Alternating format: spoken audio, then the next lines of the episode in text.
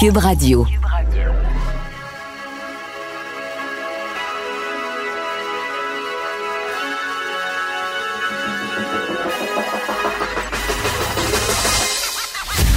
Jonathan Trudeau. Joe, Trudeau et Maude Boutet. Franchement dit. Cube Radio.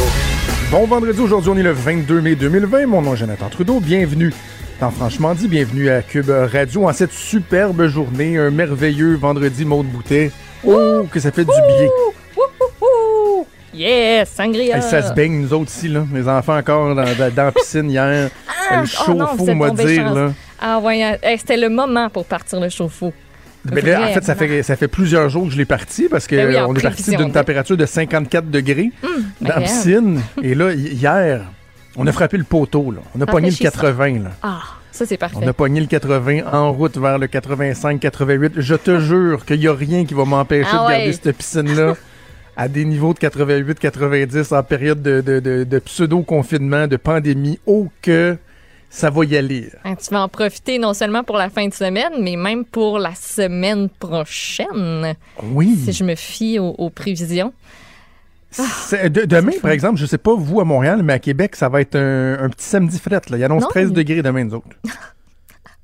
Non, pas ici. Euh, on sera dans la vingtaine de degrés, là, si je me rappelle bien. Bon, gang de baveux, gang de mais baveux. Je sais pas mais si... vois-tu, j'ai euh, pas, j'ai pas de piscine. Fait que, Ah, OK. regarde à ce point-là. Je te, je te laisse le point à craindre à 90, vous allez être correct. Juste pour toi, m'a t'envoyé des, des photos. Je sais 22. pas si euh, la rainette Faugrillon aime, euh, est, est confortable euh, à 15 degrés. Je Et euh, je reviens un instant là-dessus parce que je blaguais à ce sujet-là avec Richard dans, dans la transition, mais tu me rappelais à juste titre que Oui. lorsque j'ai parlé également du suceur cuivré, Oui. qui lui aussi empêche des, des projets de développement, là, un poisson avec une drôle de bouche, euh, je, je pensais que ça faisait comme deux ans, mais, mais non, ça fait, ça fait Non. quelques mois. Là. Oui. Et qu'on a Ça fait- l'impression que Ça tout- fait tout- un an. Puis, sais-tu quoi? En voulant me rappeler, c'était quoi une rainette faux grillon? Euh, Ouais. Je viens de tomber sur une vidéo YouTube là, de, de ce que ça fait comme bruit, une rainette faux grillon. Veux-tu qu'on.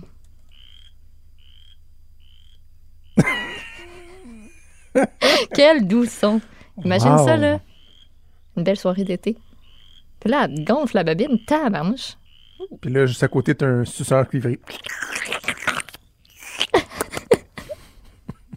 Je trouve ça, je trouve ça Horrible. ridicule, sérieusement. Puis Je sais Horrible. que quand quelqu'un euh, tient le, le- le genre de discours que, que je tiens là, qu'on ridiculise ça, euh, automatiquement, tu te fais accuser de pas aimer l'environnement, d'être... euh, J'adore les animaux.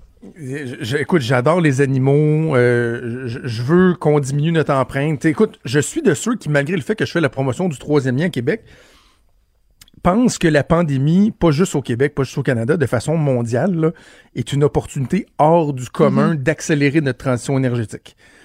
T'sais, de relancer l'économie euh, en, en développant de, de nouvelles façons de faire, de nouvelles énergies, de changer notre focus de place. Je- écoute, je suis tout à fait en- en faveur de ça mais d'empêcher un développement immobilier à Candiac parce qu'il y a une partie du plan qui tombait dans une zone humide ou un milieu humide où il y a des rainettes faux grillons. C'est une petite, petite, petite grenouille. Et je comprends là, le, le, le, le cycle de la vie, là, le, la- la- en fait, la Mhm. chaîne alimentaire, Oui. voilà. Je comprends, là, les petites bébites sont mangées par des plus grosses, qui sont mangées par des plus grosses, qui sont mangées par des plus grosses, puis tout le monde a son importance, les, les araignées ont leur importance, les seins... mais d'empêcher un développement à cause de la rainette faux grillon, que ça se ramasse en cour supérieure, et que là, les propriétaires songent à se rendre jusqu'en cour suprême pour évaluer si la rainette faux grillon a comme un droit acquis tellement important qu'elle peut empêcher le développement, le développement immobilier. Je, trouve, je ça tellement cave. Toi, l'ami des animaux? Elle fait jouer son son. Je suis pas capable de prendre d'être sérieuse un matin. J'ai un peu de j'ai un peu de misère, mais euh, mais, mais oui. Écoute, j'ai de la misère à te dire que ça, ça me fait quelque chose que c'est La couleuvre brune. n'existe plus. On a gossé pour le développement, pour euh, les plans de l'échangeur Turco. L'échangeur Turco tombait en morceaux, là. Tombait en morceaux et on s'obstinait à savoir combien de couleuvres brunes seraient relocalisées. Ouais. On jouait avec notre santé, là. Je me souviens d'une rencontre, je, je l'ai déjà raconté en ondes, je pense, mais d'une rencontre que j'avais eue au, cabinet du PM. Je travaillais euh, pour M. Charest à l'époque. Et euh, notre chef de cabinet, qui était euh, un homme des fois dur à décoder, mais qui était incroyablement efficace, qu'on aimait beaucoup, Dan Gagné. Il nous dit, là, j'ai eu un rapport sur l'échangeur Turco. Puis il dit, depuis que j'ai lu le rapport, là, quand je suis capable, je demande à mon chauffeur de prendre un autre chemin. Parce qu'il y avait un chauffeur, le, le- le- le- chef de cabinet du premier ministre. Il était comme, quoi? Il dit, oui, oui, non, non, c'est parce que c'est tellement préoccupant que je- quand je peux, je prends un autre chemin. Ah, Et pendant ce temps-là, on tatouine ça couleuvre brune. Ouais. Tu sais, ça n'a aucune espèce de. On peut savoir les priorités aux bonnes places, s'il vous plaît, là? Mais on dirait que si tu me disais que c'était des euh, genres de petits chinchillas poilus, tout cute, avec une petite face, ma réaction serait autre. J'ai, c'est vraiment très, très, très, très, très de base et très niaiseux. Mais on dirait qu'une gornouille puis des couleuvres, animaux qui ne me plaisent pas tant à la base, on dirait que juste ça, ça me fait comme... Je m'en fous un peu. Puis c'est, ça reste un animal, là. Mais si c'était une belle petite bébête poilue, hey, j'aurais tendance... On dirait que j'aurais pas pas en tout...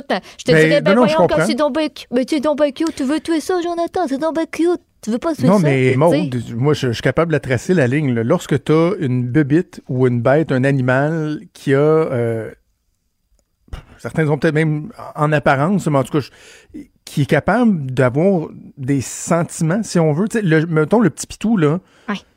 Il est heureux, il est, il est triste, il est content de te voir, il se colle, Hein? il se fait aller à la queue. Il a, Hein? tu sais, il y a comme. Tu, peux émotion. développer une relation avec un, un animal poilu, là. Avec une rainette faux grillon, tu sais, d'après moi, t'arrives de travailler. Mettons que t'as une rainette faux grillon dans un aquarium chez vous, un bocal, là, Mm. avec de l'eau, là, mais t'arrives à la maison, elle est pas scotchée dans la vitre à faire. Elle fait être contente que t'arrives, là. La couleuvre brune non plus. Elle se fait pas aller le bout de la. Non. C'est une couleuvre brune. OK? Le suceur. Ben là, c'est le la même affaire qu'un poisson rouge ce... est pas en tu train de sucer le bord de l'aquarium quand t'arrives parce qu'il est comme viens, viens me flatter le, le dos du cuivré, là. Cela n'arrive pas. Alors que le chien, oui. Tu sais, si on me disait c'est un troupeau, en tout cas. Je sais pas, il y, a eu y a sûrement des gens qui me diraient que les, les rainettes faux grillons ont des sentiments. D'ailleurs, il y a eu une, une manifestation de rainettes faux grillons pour, euh, contre le développement euh, à Candiac. Il y a toutes des petites pancartes, là. Mhm. Ça manifestait avec la langue sortie. Puis t'étais pas là. Bon, ça fait du bien quand même de parler hein? de choses plus futiles. Oui.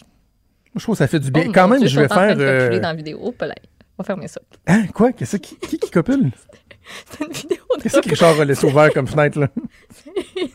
C'était la vidéo des rainettes faux grillons, mais c'était comme. Il y avait un moment qui, qui commençait à se passer. Là. Oh, Hmm, oui, la reproduction. oh. Peut-être qu'il y a une notion de plaisir, finalement.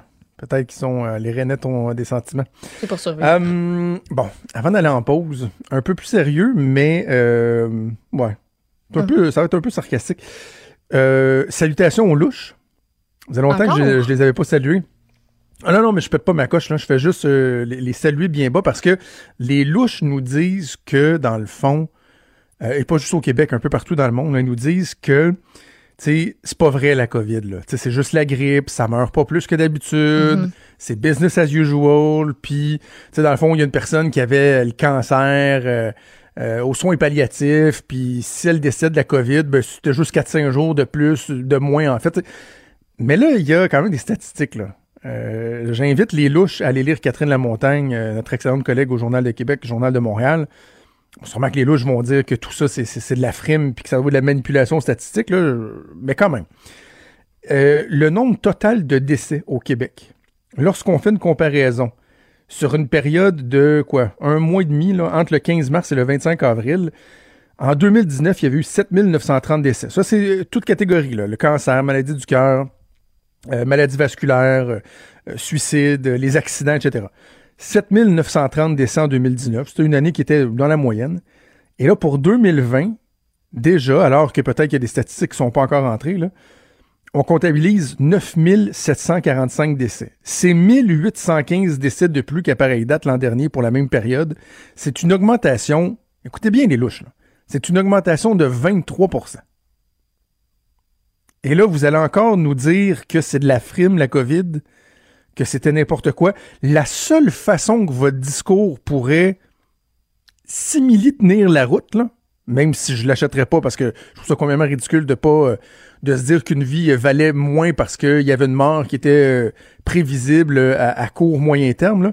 La seule façon que vous pourriez avoir raison, ce serait que dans les prochains mois, on assiste à une baisse drastique du nombre de décès par rapport à ce qu'on avait dans les statistiques antérieurement. Mm-hmm. Parce que si vous dites que dans le fond, c'est juste des décès qui auraient eu lieu mais qui ont été accélérés, ça veut dire que dans les, pour les mêmes périodes, là, disons, là, euh, quand on va arriver au mois de mai, juin, juillet, août, il devrait avoir une baisse de, du même ordre, de, mettons, 15 à 20% du nombre de décès.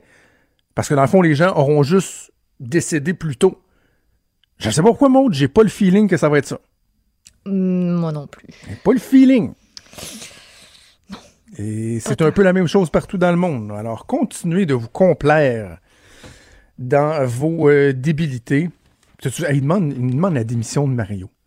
Mario Dumont qui a été identifié comme étant la personnalité euh, médiatique la plus, appréciée.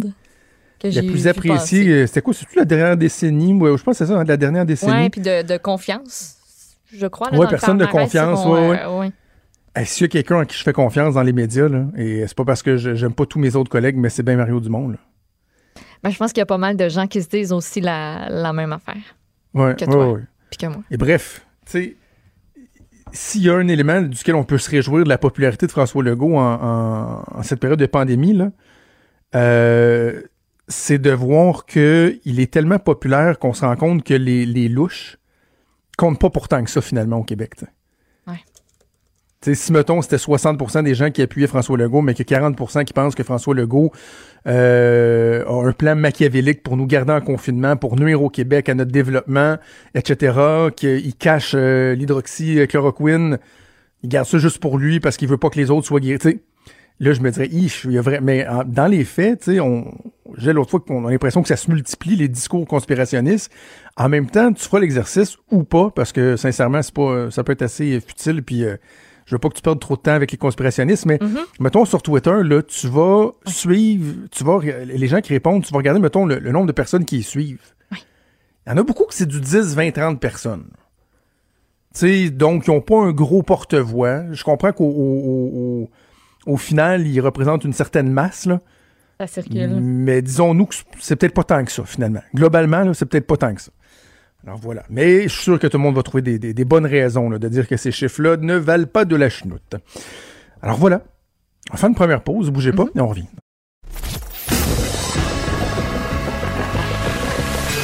Franchement dit. Appelez ou textez au 187 Cube Radio. 1877 827 2346. Quelle histoire, hein, euh, qui, est choquante, euh, qu'on a, qu'on a découvert dans les journaux ce matin. Une conseillère municipale de Saint-Jean-Richelieu, récemment nommée euh, mairesse par intérim, parce qu'on a l'impression que c'est un peu le bordel à Saint-Jean-sur-Richelieu. L'actuel maire, Alain Laplante, qui a été suspendu depuis le 6 mai pour une période de 95 jours, euh, suite à une enquête en éthique et en déontologie menée par la Commission municipale du Québec. Donc là, euh, la conseillère municipale Claire Charbonneau, qui a été élue remplaçante, si on veut, mairesse par intérim, mais quelques dix jours plus tard, elle démissionne parce qu'elle est victime d'intimidation et euh, ne pouvait plus endurer euh, ce phénomène On va en discuter avec Mme Charbonneau qu'on euh, rejoint au bout du fil. Mme Charbonneau, bonjour. Bonjour.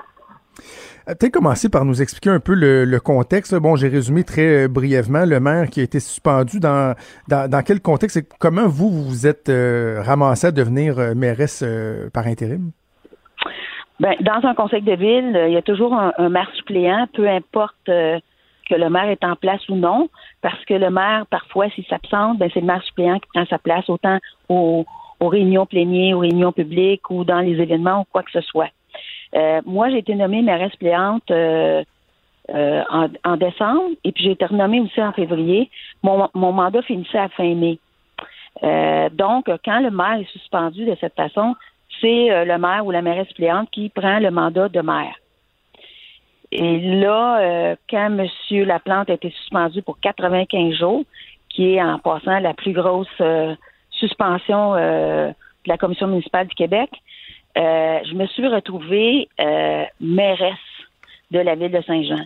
Et c'est de toute façon, ça a toujours, on a toujours eu des des commentaires désobligeants sur les réseaux sociaux.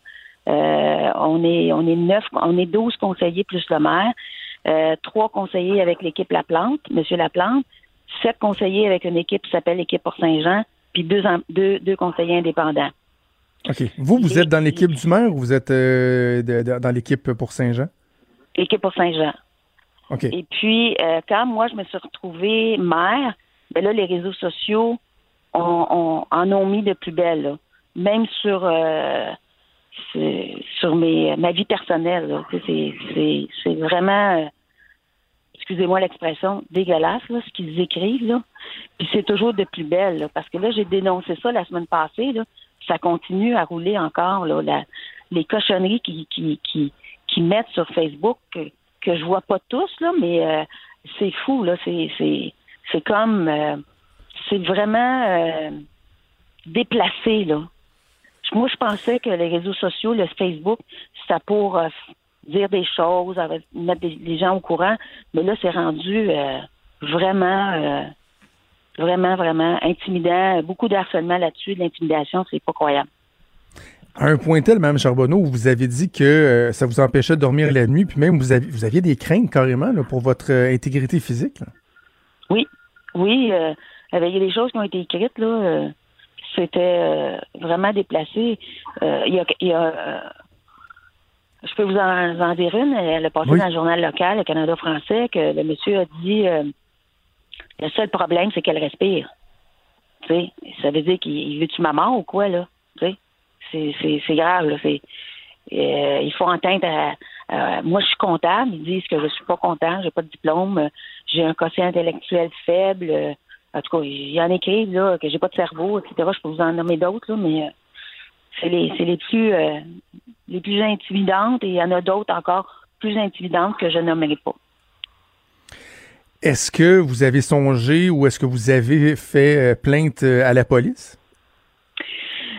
moi, ce que j'ai fait, c'est que ce que j'ai vu sur les réseaux sociaux, je les ai transférés à l'avocate de la ville de Saint-Jean et qui, elle, est en contact avec le chef de police.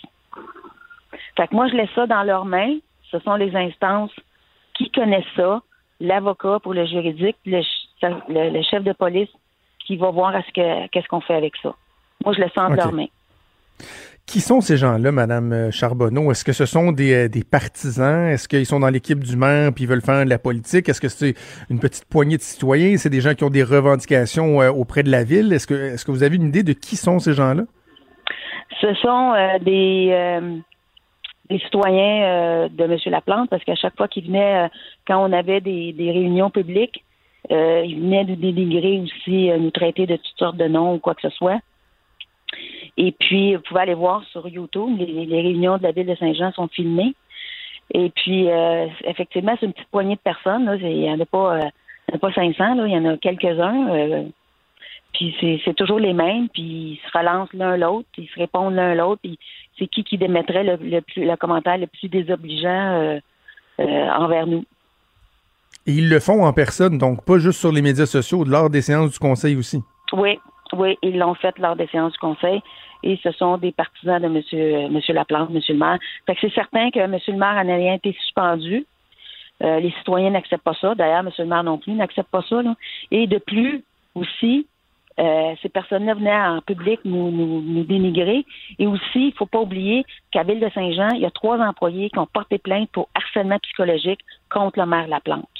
Fait qu'il y a ces deux choses-là qui est contre le maire Laplante, entre la suspension et le harcèlement psychologique de trois employés de la Ville de Saint-Jean. Et le tribunal administratif, euh, ça va être jugé au tribunal administratif des normes du travail. Ils ont euh, répondu que c'était vraiment les personnes avaient été euh, harcelées psychologiquement par M. le maire.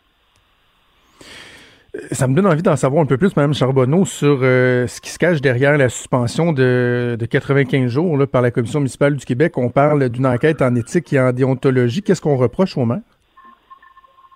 Euh, on reproche en gros au maire d'avoir travaillé contre la ville. il est premier magistrat de la ville de Saint-Jean. Il a travaillé contre la ville pour le bénéfice de ses amis entre autres, euh, il y a plusieurs choses. Il y avait quand même une douzaine de chefs d'accusation qui ont été retenus. Mais en gros, c'est qu'il a travaillé contre, contre sa ville pour euh, le bénéfice euh, de ses amis. Hmm.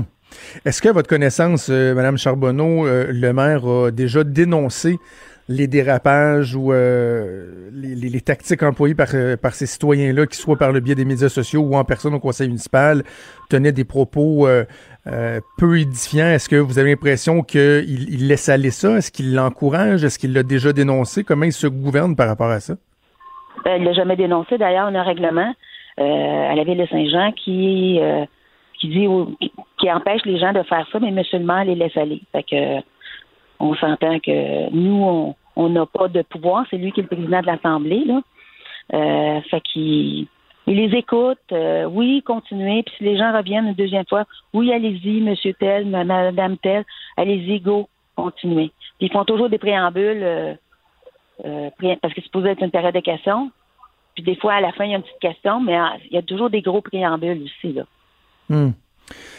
Bon, euh, il y a les commentaires sur les médias sociaux, il y a les commentaires au, au conseil de ville. Dans votre vie de tous les jours, là, lorsque vous vous promenez dans les rues, lorsque euh, vous, je vais le dire au passé parce que euh, ben, en période de pandémie, nos, nos déplacements sont limités, mais lorsque vous alliez au restaurant, dans un centre d'achat, est-ce que vous êtes déjà fait euh, déjà fait euh, apostropher parce que tu sais bon moi en étant quelqu'un qui donne son opinion dans les médias là on voit souvent que les gens sont très très braves sur les médias sociaux mais dans la rue il y a pas personne qui ose nous nous envoyer promener. Est-ce que est-ce que c'est déjà arrivé? Est-ce que vous avez déjà carrément craint à votre euh, pour votre sécurité là, dans, dans vos déplacements quotidiens? Oui, oui, ça m'est arrivé euh, ah oui une fois que quelqu'un est venu m'intimider euh, dans un restaurant. il vous a dit quoi? Euh, ben, je ne vais pas dans les détails, ben, c'est parce qu'il y a des choses aussi. euh, il m'a dit bonsoir, Madame Charbonneau, et euh, il m'a parlé de. Parce que moi, j'avais posé une question à l'hôtel de ville à un certain moment donné euh, au monsieur le maire qui m'a jamais répondu. Euh, J'avais parlé, j'avais posé une question sur une personne, et puis il venait, il est venu essayer de m'intimider sur cette personne-là.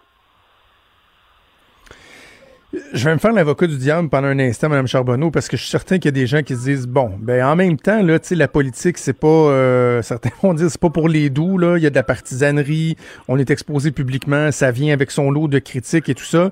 Euh, certains vont dire ça prend quand même la, la couenne dure pour faire euh, de la politique. Euh, vous répondez quoi à ces gens-là? Ben, je vais vous dire, c'est mon deuxième mandat. Le premier mandat, oui, il y en a du monde qui vont nous critiquer ou quoi que ce soit, là, mais jamais comme présentement. Là. C'est vraiment du harcèlement et de l'intimidation. là.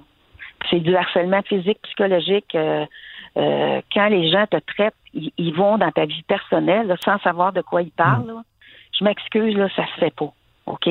Puis avant la ville de Saint-Jean, OK, c'est pas tout le monde qui a, la, qui a la même opinion. Tu peux exprimer ton opinion sans dénigrer le monde puis les traiter de toutes sortes de cochonneries comme qu'ils font sur les réseaux présentement. Puis c'est tout c'est tout fait, puis ils s'entretiennent les uns les autres. Puis monsieur le maire en public, je m'excuse là, il les encourage. C'est mon opinion. Là, ce matin, euh, bon, il y, a- il y a cet article-là dans les journaux. Là, nous, on se parle. Est-ce que euh, dans les dernières heures, vous avez eu l'impression que ça, ça se calmait? Est-ce que le fait d'être exposé, ces gens-là, vous pensez que ça va les, euh, les ramener un peu à la raison ou vous avez encore des messages euh, du même type? J'ai encore des messages, puis je pensais que c'était pour se calmer, mais j'ai encore des messages. Je pense que là, les messages vont pas que je j'ai été mère suppléante ou quoi que ce soit. Les messages vont le fait que je suis en train de dénoncer de l'intimidation et du harcèlement sur les réseaux sociaux et quand les personnes viennent en vrai aussi. Je pense que ces personnes-là, là, ils réalisent pas ce qu'ils font, puis ils réalisent pas le mal qu'ils font. Mais je pense qu'il faut que ça soit dénoncé parce que il n'y a pas juste moi qui, qui vis ça. Il y en a d'autres aussi dans mon groupe qui vivent ça aussi. Puis il y en a d'autres dans d'autres villes, je suis certaine. Puis qu'en plus, il y a trois employés de la ville de Saint-Jean qui ont subi du harcèlement psychologique de la part du maire. là. C'est inacceptable, ça. En 2020, on peut pas tolérer ça. On vous sent, Mme Charbonneau, euh, corrigez-moi si je me trompe, mais on sent que c'est pas juste un, un roll-ball ou une lassitude. Il y a quelque chose qui, qui, qui vous ébranle, qui vient vraiment vous toucher là-dedans. Oui, parce qu'il y a, personnellement, là. OK? C'est pas dire, euh, bon, euh, la conseillère du district numéro 11, elle fait pas sa job, c'est plein de tout dans son secteur, euh, c'est, euh, c'est sale, c'est, c'est ça, c'est pas juste ça, là. Il m'attaque personnellement. Moi, j'ai une famille aussi. J'ai un mari, j'ai trois enfants. Euh, par chance, mes enfants vivent pas à Saint-Jean, là. mais euh, tu sais, j'ai de la famille, j'ai des cousins, des, des, tantes, j'ai plein de familles, là. Mais c'est pas c'est pas plaisant pour eux autres non plus d'entendre ça, là. Et ça, Mme Charbonneau, c'est au, euh, au, moment, une époque où euh, on cherche des gens pour combler des postes. Combien de, de, de conseillers de maires sont élus euh, par acclamation, qui n'ont aucune opposition parce que les gens, justement, veulent pas ou n'ont pas le temps de, de s'impliquer dans, dans la vie municipale.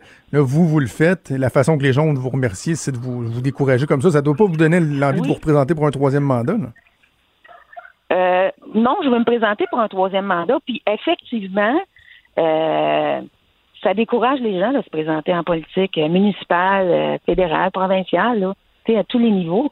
Puis c'est de, plus en plus difficile de trouver euh, des bons candidats qui veulent travailler pour les villes ou le, le, la province de Québec ou le Canada aussi, le, pays du Canada. Mais il y a des gens de, de beau, beau calibre qu'on ne peut pas aller chercher mm. à cause que c'est de plus en plus difficile. On se fait euh, harceler vraiment là. on le voit que ça va être difficile d'aller chercher les candidats pour, euh, pour 2021 là.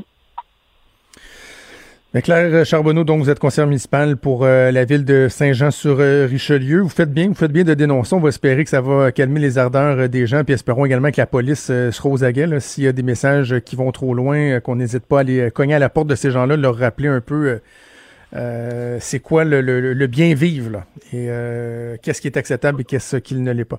Madame Charbonneau, merci, bonne chance pour la suite. Merci beaucoup, bonne journée. Merci, au revoir. Franchement dit. Jonathan Trudeau. Et Maude Boutet. Appelez ou textez au 187 Cube Radio. 1877 827 2346. Cube Radio. Cube Radio. On va parler de politique américaine avec euh, notre collègue Luc La Liberté. Salut Luc. Oui, salut Jonathan. Donald Trump qui a, qui a, fait jaser hier en allant visiter l'usine de Ford et je sais que Mario Dumont et Benoît Dutrisac en ont parlé ce matin. C'est quand même particulier cet entêtement-là du, du président américain à, ne pas vouloir donner l'exemple, à ne pas vouloir être vu en public portant le masque. Je comprends, là. J'ai travaillé pour un premier ministre, leurs images, c'est important.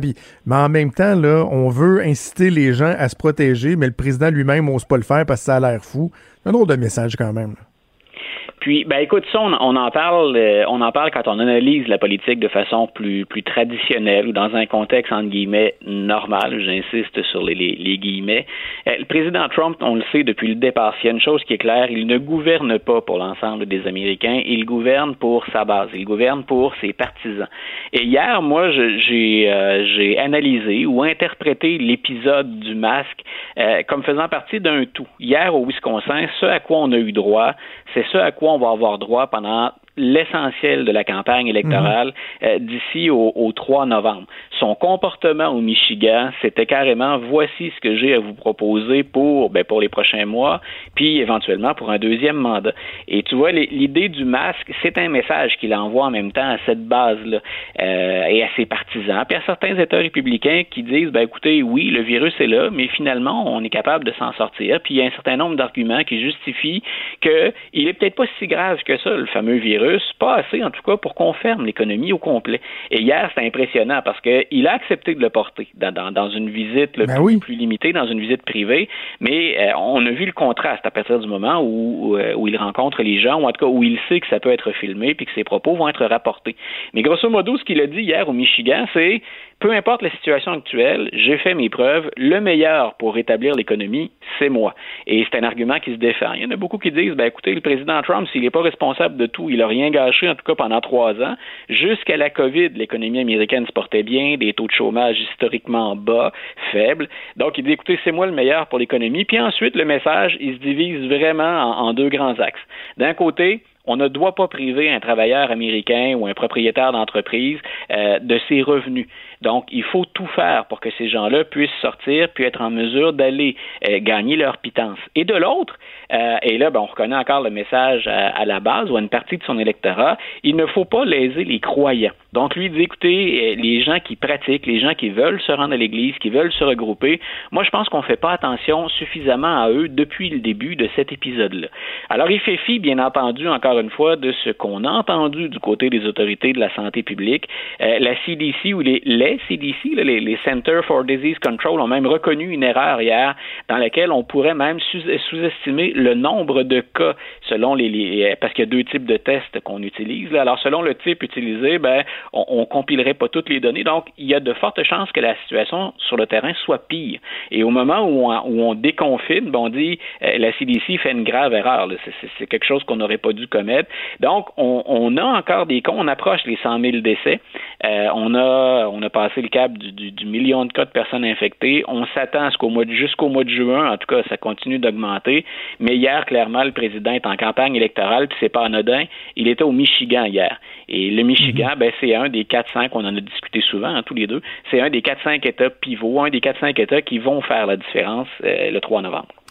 Et pendant ce temps-là, il y a la revue médicale de l'Ancet qui est quand même, euh, tu sais, pas une, c'est pas n'importe qui là, c'est une revue qui est, euh, qui est appréciée, qui est reconnue, qui a développé les euh, dévoilé les résultats d'une d'une étude euh, soutenue sur l'utilisation de l'hydroxychloroquine et de la chloroquine, qui non seulement ne démontrerait pas l'efficacité, mais qui dirait que dans une, une, une, une certaine proportion, les gens étaient plus à risque de mourir ou de développer des complications, faire de l'arythmie, etc. Pendant que le président, lui, dit, moi, j'en prends tous les jours pour être sûr que c'est correct comme la vitamine C. Alors, tu vois, hier, il a précisé, il lui resterait deux jours. Je ne sais pas comment on détermine la durée du traitement dans son cas, mais en entrevue, il a dit, euh, d'ici, parce qu'on l'a interrogé, on lui a demandé pendant combien de temps vous allez prendre ça, M. Trump, puis il a dit, oh, faut, faut que je vérifie, là, je pense que j'en ai encore pour deux ou trois jours. Donc, euh, bien sûr, le président Trump, on le sait, on, pourrait en discuter en long et en large, mais l'essentiel a été dit. C'était pas, je pense, des propos responsables de la part d'un meneur que d'encourager la consommation de, de, de chloroquine. Et ce que cette étude-là fait, c'est qu'elle confirme euh, les, les, les, résultats parce qu'elles sont de qualité différente, les études qu'on a fait sur le médicament, mais ça vient confirmer ce qu'on dit depuis le début. Euh, en médecine, en science, on évite de poser un geste quand on pense que ce geste-là peut être plus grave finalement que la situation dans laquelle on se trouve. Et le fameux médicament, dans un contexte de COVID, il y a, non seulement il n'y a pas d'effet démontré jusqu'à maintenant, mais on connaît les effets secondaires potentiels depuis le début. En répété bien souvent, ce n'est pas un nouveau médicament. Donc, en fait, ce que, ce que The Lancet diffuse, c'est grosso modo une confirmation de ce que disait Anthony Fauci, de ce que dit Deborah Burks, de ce qu'ont dit les experts en santé publique aux États-Unis depuis le début. Parle-moi maintenant du, euh, du, traité ciel ouvert. Les États-Unis qui, qui, se retirent de ce traité-là. De quoi on parle juste? Voilà, donc ça, ça c'est intéressant aussi parce que pendant qu'on se préoccupe de la COVID, puis avec raison, hein, ça, ça, puis qu'il y a une récupération politique aussi des, des enjeux, ben pendant qu'on fait ça, le monde continue de, de, de tourner, d'évoluer, puis ben il y a parfois des signaux qui sont euh, qui sont inquiétants, des décisions qui sont prises euh, auxquelles on n'accorde pas toujours suffisamment d'importance. Euh, le traité ciel ouvert, c'est un traité qui a été officialisé en 2002, mais l'idée derrière ça, euh, ce traité-là, écoute, ça remonte, c'est aussi vieux que la deuxième guerre mondiale. On a commencé en parler. Euh, dès les 1955, Dwight Eisenhower, le président américain, proposait quelque chose qui ressemble à ça. Grosso modo, ce sont des vols. Hein, donc, on, parle d'une surveillance aérienne entre pays, bien sûr avec des avions qui ne sont pas armés, mais on donne accès à notre ciel pour faire de l'observation. Et c'est comme ça qu'on est en mesure de constater ce qui se passe un peu partout dans les zones ou dans les pays qui ont accepté de signer ce traité-là. Donc, on peut aller chercher de l'information de première main, des observations, entre autres d'installations militaires qui euh, se retrouvent dans les, ils sont 35 pays à faire partie de ce traité-là, dont le, le, le Canada. Donc, le, le, traité est entré en vigueur en 2002, le jour où ben, la Russie a accepté d'intégrer les rangs de ce traité-là. Euh, ce, que, ce, que, le président Trump a, a affirmé hier, c'est les États-Unis se retirent de ce traité-là parce que la Russie triche avec les règles du jeu bien souvent. Les Américains sont pas le, les premiers, c'est pas le premier pays à dire. Hein, la Russie ne joue pas franc jeu là-dedans. Si on peut comprendre l'argument du président Trump, il faut quand même sous-peser la décision. Est-ce que pour euh, bien montrer à la Russie qu'on ne se laissera pas euh, rouler dans la farine, est-ce qu'il faut se retirer de ce traité-là euh, et perdre l'information dont on jouit, dont on bénéficie en raison du traité? C'est là où il y a beaucoup d'experts qui ont réagi vigoureusement. Et je ne parle pas d'opposants démocrates. Moi, hier, j'ai relevé parmi les déclarations les plus spectaculaires, il y avait celle de l'ancien directeur de la CIA, qui est Michael Hayden. Et Michael Hayden a travaillé, il a été nommé, puis il a travaillé pour l'administration Bush. Donc, c'est pas un Obama ou un Clinton. Et lui a dit, c'est de la pure folie. Et il y a, deux intérêts là-dedans. Ce que M. Hayden dit, si je résume son, son propos, son argumentaire, dans un premier temps, il dit les États-Unis se privent de renseignements et c'est pas vrai, comme le dit le président, que les satellites à eux seuls peuvent, en 2020, faire le travail. Il y a encore de l'information de première main qu'on va chercher grâce à la surveillance aérienne. De l'autre, non seulement les Américains se privent de renseignements, mais il dit on perd aussi de l'information qui peut servir à nos alliés. Donc, il y a beaucoup de pays avec lesquels les Américains collaborent parmi les 34 autres partenaires du, traité. Euh, M. Eden disait, par exemple, ben, regardez ce qui s'est passé en Ukraine, regardez ce qui s'est passé en Crimée et qui impliquait encore une fois la Russie. Et il dit, on a profité des vols d'observation pour aller chercher de l'information ou pour aller en confirmer de l'information. Ben, il dit, quel message envoie-t-on maintenant à nos alliés si on n'est plus capable, grâce à ces vols d'observation, pour lesquels nous, on fournissait des renseignements aux alliés, si on n'est plus capable de le faire, quel message envoie-t-on à nos alliés? Donc, M. Trump, lui, ce qu'il dit, l'argumentaire de l'autre côté, ben écoutez, on sort de là parce que la Russie joue pas franc jeu, puis ben, si on sort, ça va forcer les, Russes à revenir autour de la table. Donc, c'est un pari, moi, hier, j'ai écrit un petit peu là-dessus. Ce que je disais, c'est que c'est un pari qui est très, très risqué.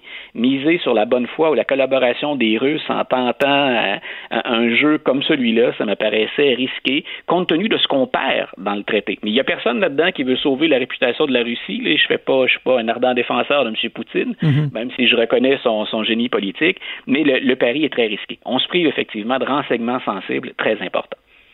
Dans un tout autre ordre d'idées, euh, Luc, on dit souvent que bon, l'expérience en politique, euh, c'est une bonne chose, mais qu'on a beaucoup, beaucoup, beaucoup d'expérience, ça veut quand même dire qu'on peut retourner dans notre passé pour identifier notamment certaines contradictions. Et euh, Joe Biden, il est confronté à ça en ce moment. Voilà, c'est une ancienne conseillère, euh, c'est une ancienne conseillère à Wall Street, une analyste financière qui euh, témoigne maintenant ou qui commente l'actualité économique aux États-Unis, qui a dit écoutez, euh, les démocrates, là, ils aimeraient bien, puis j'en parlais moi ce matin, puis je voulais y revenir avec toi parce que on est au tout début de la campagne. On, va commencer bientôt à se rouler dans la boue, puis à, rouler des, mécaniques, à jouer les, gros bras, si M. Biden tombe dans le panneau, bien entendu. Mais elle dit écoutez, vous voulez faire les démocrates un référendum autour de, du président Trump en deux 2020, euh, on remet en question souvent sa parole, son comportement, ses qualifications. On trouve qui ment ou qui déforme. Oubliez pas qu'avec Joe Biden, vous avez aussi affaire à, un menteur pathologique. Et elle se livre à une charge à fond de train qui, il faut bien le reconnaître, est pas dénuée de fondement. L'histoire de M. Biden, elle est marquée par un certain nombre de controverses, des propos, des exploits qu'il a exagérés, des histoires qu'il a inventées, euh, puis des, des, des des cas de plagiat. La première fois, par exemple, et ça c'est documenté, la première fois où Joe Biden se lance en politique, 1987-88 pour la présidentielle, première fois où il souhaite devenir le candidat démocrate, ben, il doit se retirer à la suite d'une controverse. Il a, euh, il a copié littéralement le discours d'un politicien britannique, allant jusqu'à s'approprier l'héritage familial de ce politicien-là. Donc en disant ma famille, c'est une famille de mineurs, ils sont descendus dans le trou. Euh, non, ils n'ont jamais été mineurs, les Biden. Donc, elle dit, regardez l'ensemble de, du portrait de M. Biden, puis ramenez ça autour de Tara Reid, le fameux dossier d'allégation d'agression sexuelle contre mm. Joe Biden qui défraie la, nouvelle ces jours-ci. Puis on dit, ben écoutez, euh, à menteur, menteur et demi, oubliez pas, vous avez aussi affaire à quelqu'un qui est responsable de plagiat et de mensonge. Euh, est-ce qu'on fera la nuance entre les deux hommes? Probablement que M. Biden a l'air un peu plus sympathique. Hein. Il est toujours souriant, M. Biden, il manque pas une occasion de s'afficher avec un grand sourire puis ses, ses, lunettes. Mais effectivement, tu le disais bien, il a quand même un très très long passé en politique et énormément de déclarations qu'on peut ramener contre lui. Puis dans un contexte de campagne électorale, on s'embarrasse, on s'embarrassera pas de la nuance. On va dire ben c'est menteur pour menteur. Ils sont tous les mêmes. Allez maintenant vers euh, Donald Trump parce qu'au plan économique, c'est lui qui a la solution. On le voit de plus en plus. Hein. Dans les prochaines semaines, euh, la pandémie, oui, ça va rester un sujet évidemment très important, mais la campagne électorale, qui plus euh, le temps va passer, plus euh, elle va s'installer, notamment Joe Biden, qui va être confronté à son passé. Ben, merci Luc, je te souhaite un excellent week-end et on se reparle en début de semaine prochaine. Bonne fin de semaine à tout le monde. Bye. Salut.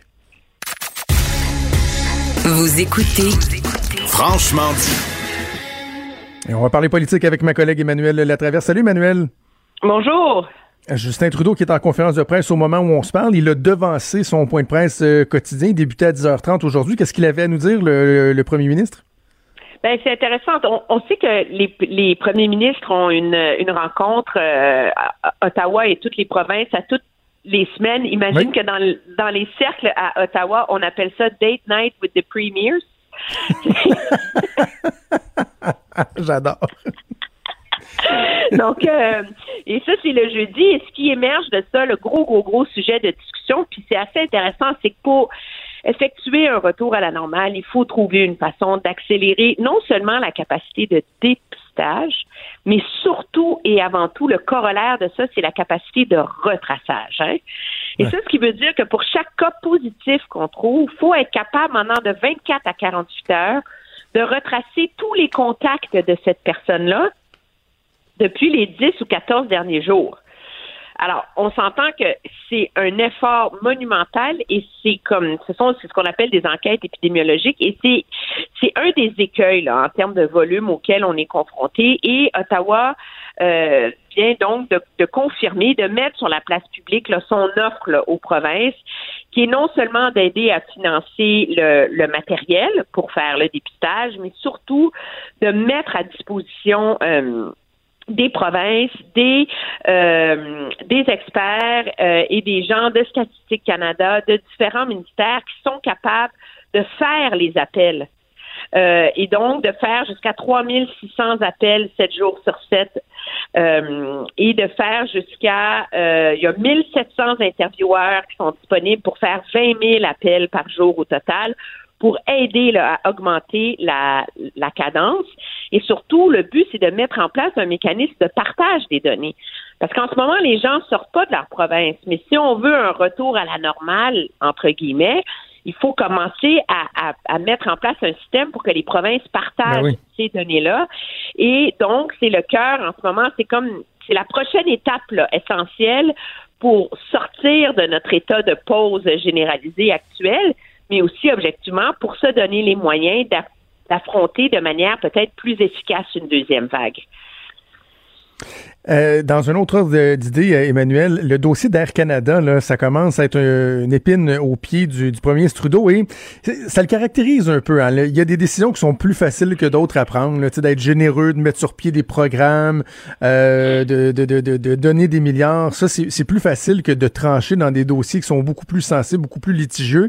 Et là, cette question-là de l'aide d'Air, euh, de l'aide qu'on pourrait accorder à Air Canada euh, en fonction d'un remboursement des, des billets d'avion, euh, les gens qui ont obtenu des crédits et qui exigent d'avoir des remboursements. Euh, euh, c'est difficile d'avoir l'heure juste du côté du premier ministre sur ses intentions dans ce dossier-là. En fait, on se demande si lui-même le sait ce qu'il va faire. là. Ben, c'est pas très clair qu'Ottawa sait ce qu'il va faire pour une raison très simple, c'est qu'Ottawa cherche à trouver un équilibre entre assurer aux compagnies aériennes les moyens de survivre à cette crise et être juste et équitable envers les Canadiens.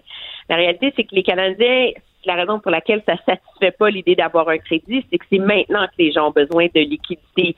Et donc, le 1000, le 1000, 2000 dollars qui dort dans les coffres d'Air Canada, les gens en ont besoin maintenant. En même temps, le calcul d'Air Canada, c'est de dire que ça va prendre trois ans avant de pouvoir revenir à la normale d'avant la crise.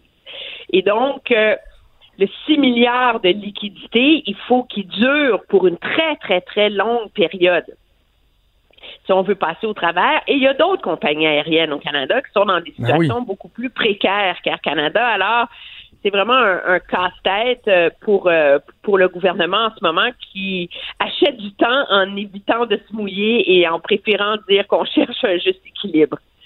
Absolument. Euh, je sais que le, temps presse et que tu dois retourner en onde à LCN euh, sous peu, mais peut-être un mot sur euh, ce qui se passe euh, au Québec, notamment sur le fait que les, euh, pédiatres sont en train de forcer une discussion plutôt délicate sur les limites de ce qu'on peut appeler le, risque zéro.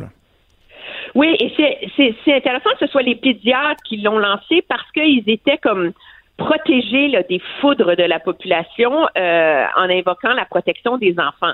Mais on, on s'est placé dans un mode risque zéro avec le confinement. Et là, maintenant, on se rend compte que, bon, de un, pour les enfants, ça fonctionne pas du tout. Ça rend le retour à l'école un peu dysfonctionnel. Les camps de jour, absolument impraticables.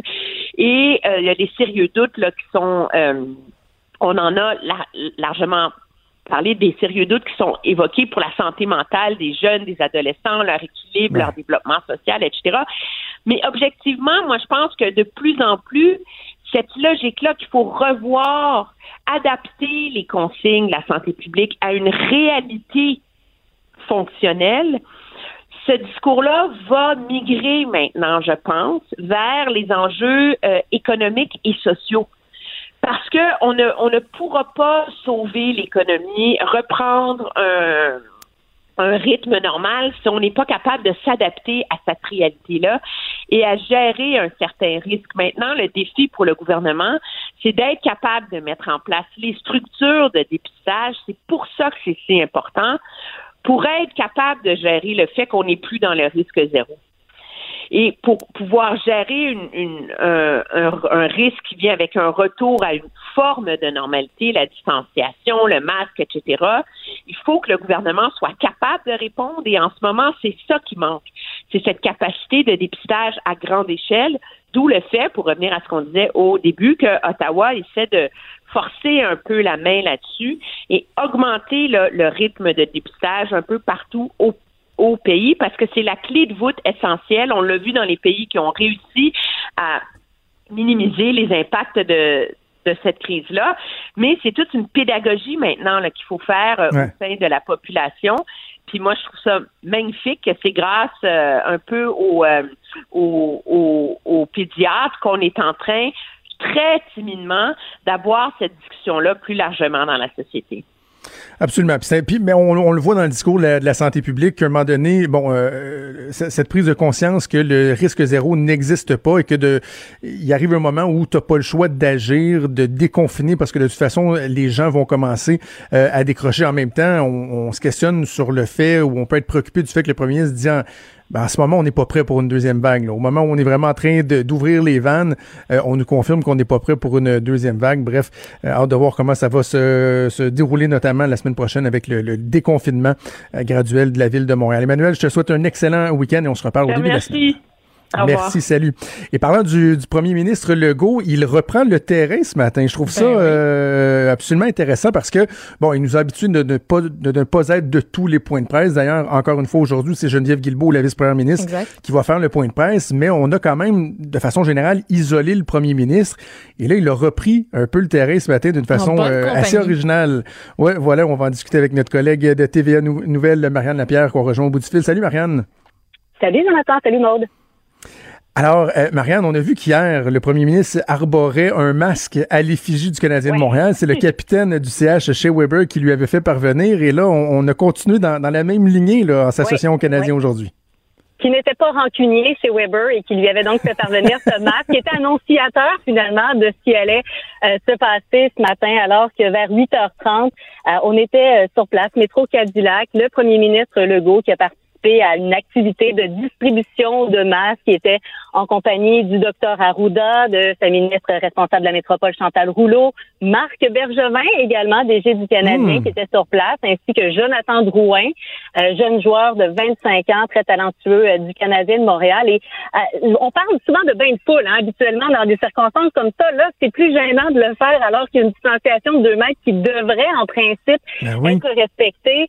mais je vous dirais qu'à un certain moment, Jonathan, il y avait pas mal de monde. C'était un coin de rue et de la façon que c'était configuré, euh, ça faisait en sorte que c'était un peu difficile de respecter le 2 mètres à tel point que le docteur Arruda s'est grimpé sur une espèce de banc en béton là autour du métro euh, et qu'il a demandé aux gens en disant oh oui oh oui euh, écoutez-moi euh, là vous allez devoir vous distancier.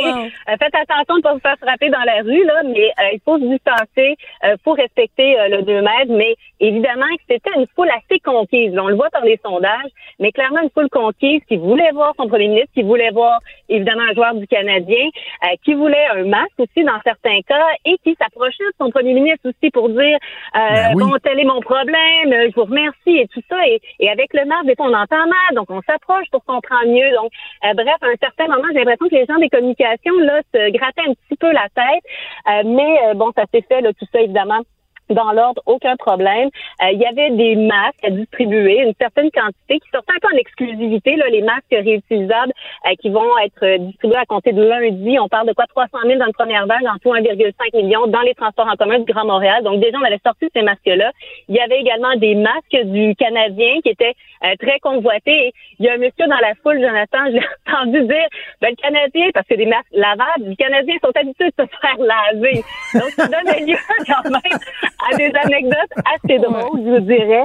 Alors que euh, il y a une dame aussi qui a apporté des fleurs au premier ministre, elle les fleurit elle-même et, et, vraiment on sentait que les gens étaient contents euh, de le voir, contents de pouvoir bon euh, lui parler là, un temps soit peu. Et ça a donné lieu aussi à une anecdote assez drôle. Vous allez entendre d'ailleurs un extrait parce que hier, euh, le premier ministre il était allé d'une boutade concernant le défilé de la Coupe Stanley sur lequel il n'avait pas besoin de travailler. Euh, et euh, ben, il a voulu, il en a remis, je vous dirais, ce matin en posant des questions justement sur l'avenir du tricolore, en prenant un témoin, Marc Bergevin, qui était juste à côté de lui. Je m'invite à entendre ce que ça a donné. Pour moi, il y a deux scénarios. on vise la Coupe Stanley à court terme, puis on garde Weber puis Price. Ou on vise la Coupe Stanley à moyen terme, puis on les échange pour euh, des plus jeunes. Fait que, euh, c'est quoi votre choix?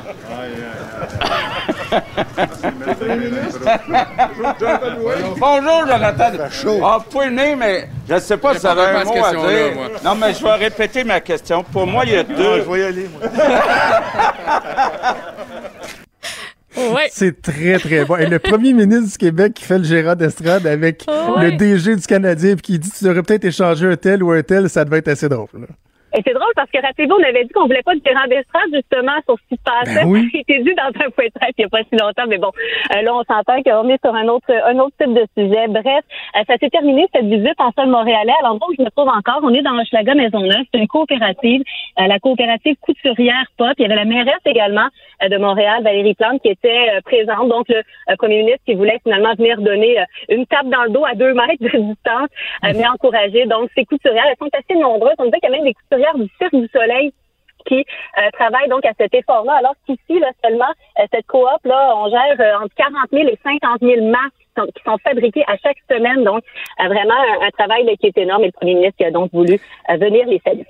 En terminant, euh, Marianne, dernière question pour toi. Est-ce que tu as senti qu'il y avait davantage d'engouement envers le premier ministre qu'envers Marc Bergevin et Jonathan Drouin? Parce que, tu sais, dans une époque vraiment pas si lointaine, tu mets un premier ministre à côté d'un joueur vedette des Canadiens, le monde se serait pitché sur le joueur des Canadiens. Là, j'ai le sentiment que ça doit être beaucoup plus partagé, là.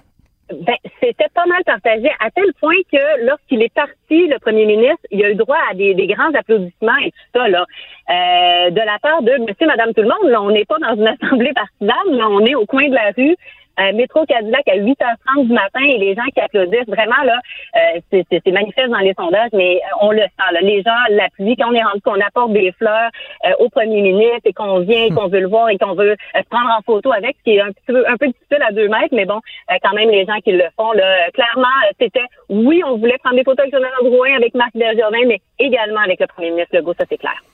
Très intéressant. On peut voir euh, les images, évidemment, à TVA, euh, Nouvelles et à LCN. Euh, Marianne Lapierre, merci beaucoup de nous avoir parlé. Avec grand plaisir. Au revoir. Merci, à bientôt.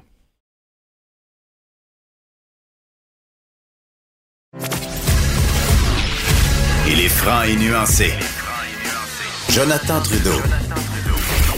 La politique lui coule dans les veines. Vous écoutez Franchement dit. Évidemment, ça a été une nouvelle euh, fort bien euh, accueillie. Là, on s'entend l'annonce de la réouverture des camps de jour à la fin du mois de juin. Par contre, une des déceptions, c'est que les camps de vacances, eux, vont demeurer fermés. y a je pense à mon camp de vacances dans ton temps? Moi, j'ai jamais été un fan de ça. Bizarrement, ah, peut-être quelqu'un de sociable, là.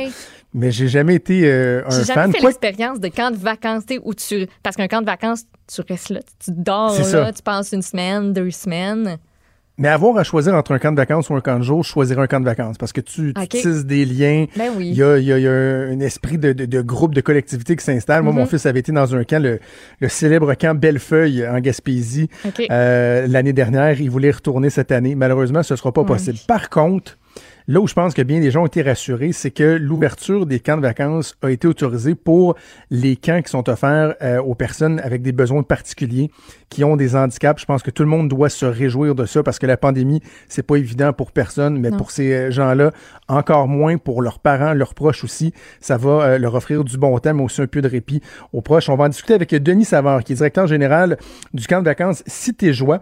C'est un centre de répit pour les personnes handicapées situé à Lac-Beauport et qui est en place, qui existe depuis 1962. C'est le plus important centre du genre dans l'Est du Québec. Monsieur Savard, bonjour. Bonjour. J'imagine que vous avez été euh, rassuré hier de savoir que bon, il y avait une, certaine mesure d'exception qui s'appliquait à, votre type de, camp de vacances. Exactement. On attendait la nouvelle depuis longtemps. On, entendait que possiblement la réouverture des camps de jour. Mais euh, pour nous, pour nos familles, euh, on, compte tenu que ça demande beaucoup de préparation, euh, on avait hâte de savoir si on pourrait être en opération durant l'été 2020 de façon à soutenir nos parents, parce qu'on est avant tout un, un centre qui a comme mission de soutenir les familles vivant auprès de personnes ayant des problématiques particulières. Donc, euh, pour nous, euh, ça, ça urgeait d'avoir la nouvelle pour qu'on puisse se préparer en conséquence. Dites-moi, ça s'adresse à qui? Bon, je mentionnais des gens qui ont des handicaps, des besoins particuliers, mais euh, de manière plus concrète, ça s'adresse à qui, votre camp? Bien, Cité Joie est ouvert 12 mois par année. Ça, c'est une de ses forces depuis 1962. Donc, on a toujours été en mesure d'offrir un service là, directement aux parents. La priorité dans notre mission et selon les euh, selon ce qui avait été établi au départ par le père Bernier à Québec, c'était de, d'assurer un service de répit destiné aux personnes handicapées en utilisant les, les termes et les mots de cette période-là en 62. Donc, euh, c'est certain que notre clientèle prioritaire euh, touche les personnes à besoins particuliers, notamment des gens qui ont une déficience intellectuelle, des gens qui ont une déficience physique, des gens qui, ont l'autisme, des gens qui sont euh, polyhandicapés. Euh, c'est très c'est très varié quant à la au, au type de personnes ça occupe environ 75% de notre clientèle. Il y a un 25% de clientèle qui provient de milieux scolaires. Encore une fois, on privilégie les écoles qui euh, favorisent l'intégration des personnes dans leur rang. Euh, ça touche aussi les groupes éducatifs. Je parle de Jeannette, Scout et, guides qui viennent euh, réserver certains, certaines fins de semaine chez nous. Ça touche aussi les groupes familiaux. Et le 25% je vous dirais que c'est le c'est la catégorie de groupe pour nous qui est à des fins subsidiaires. Ça veut dire que mhm. euh, ces gens-là payent euh, le prix euh, que ça nous coûte pour les accueillir. Contrairement aux personnes handicapées qui nous visitent, eux, on a une politique d'accessibilité universelle pour que ça soit le que ça soit le plus accessible. Eux ne paient que 50% de ce que ça nous coûte ici à Cité-Joie. Le 50% qui manque est défrayé par euh, une partie des subventions, une partie de l'aide de donateurs, des, fondations euh, qui nous viennent en aide de façon à boucler le budget à la fin de l'année. OK. Dites-moi, M. Savard, quel genre d'activités euh, sont offertes à ces gens-là? Parce que quand on pense à un camp de vacances, on pense à, des gens qui, euh, qui, jouent à des jeux en groupe, qui chantent des chansons, qui se rassemblent euh, autour d'un feu. Est-ce que c'est un peu dans, la même optique? Est-ce que vous fixez des, objectifs au niveau du développement ou c'est vraiment de, les divertir, de les amuser? comment ça fonctionne? Nous, on est purement récréatif. On n'a pas de mission thérapeutique. Ça le devient par la bande. Puis, mhm. dans le fond, le, le Cité Joie a deux missions. Hein. c'est celle de, de, permettre à des personnes de, de participer à un programme d'activité récréative en milieu naturel. Et en parallèle avec ça, c'est d'offrir du répit aux parents. Notre programmation est, euh, ressemble de très près à tout ce qu'on retrouve, ce qu'on peut retrouver dans un autre camp. Euh, toutes les activités de plein air sont adaptées, toutes les activités sportives sont adaptées, toutes les activités socioculturelles sont adaptées ce qui fait que les gens se retrouvent chez nous, mais euh, on prend soin de bien évaluer euh, le profil de chacun en mettant en place des, des, euh, des adaptations qui mhm. font que la personne va pouvoir quand même pratiquer l'activité. Ici, on a comme en période estivale, on a la pêche. On est associé avec la fédération, la fondation de la truite mouchetée. Les gens peuvent venir à la pêche. On ensemence du poisson. Euh, ils peuvent faire du pédalo, ils peuvent faire de la chaloupe, ils peuvent faire du canot. Mais tout ça est fait avec des adaptations qu'on a mis en place avec nos, nos plus de 58 années d'existence, on a, aménagé des choses qui fait que ces activités-là sont, accessibles. Pour les gens qui sont vraiment euh, trop lourdement handicapés, ben c'est sûr que, encore une fois, les activités sont différentes. On va, on va orienter un peu différemment notre programmation. Mais euh, globalement, quand on regarde la liste d'activités qu'on peut offrir ici, la programmation, les thématiques, euh, autant été, hiver, automne, ça ressemble exactement à ce qu'on pourrait retrouver ailleurs. Dites-moi, euh, je veux qu'on parle des, euh, des, travailleurs parce que j'imagine que le profil des, euh, des, gens qui travaillent dans votre camp n'est pas exactement le même que dans les autres camps usuels. Il doit y avoir peut-être une certaine formation, une certaine en tout cas sensibilité à la condition des, des, gens que vous hébergez. Est-ce que, ben, premièrement, est-ce que, est-ce que j'ai raison de dire ça? Deuxièmement, est-ce qu'il y a un enjeu par rapport à la disponibilité, les, les nouveaux ratios qui ont été, qui ont été imposés par, par le gouvernement? Oui, euh, ce qui est ce qui est intéressant, c'est que nous, euh, c'est un laboratoire, c'est une forme de stage que les étudiants vivent en venant travailler ici. Euh, on donne la chance à ces gens-là de travailler 12 mois par année parce que les fins de semaine, on a des camps de répit et les camps de répit sont animés aussi. Donc, beaucoup de gens qui sont en éducation spécialisée, en technique d'infirmerie, en, technique de loisirs, en, en récréo, en psychoéducation. Dans le domaine de l'éducation, on a beaucoup des gens qui euh, tous les domaines qui, qui, qui réfèrent au euh, voyons euh, au, bien-être des mhm. gens. tu sais, les, les cours c'est assez ouvert.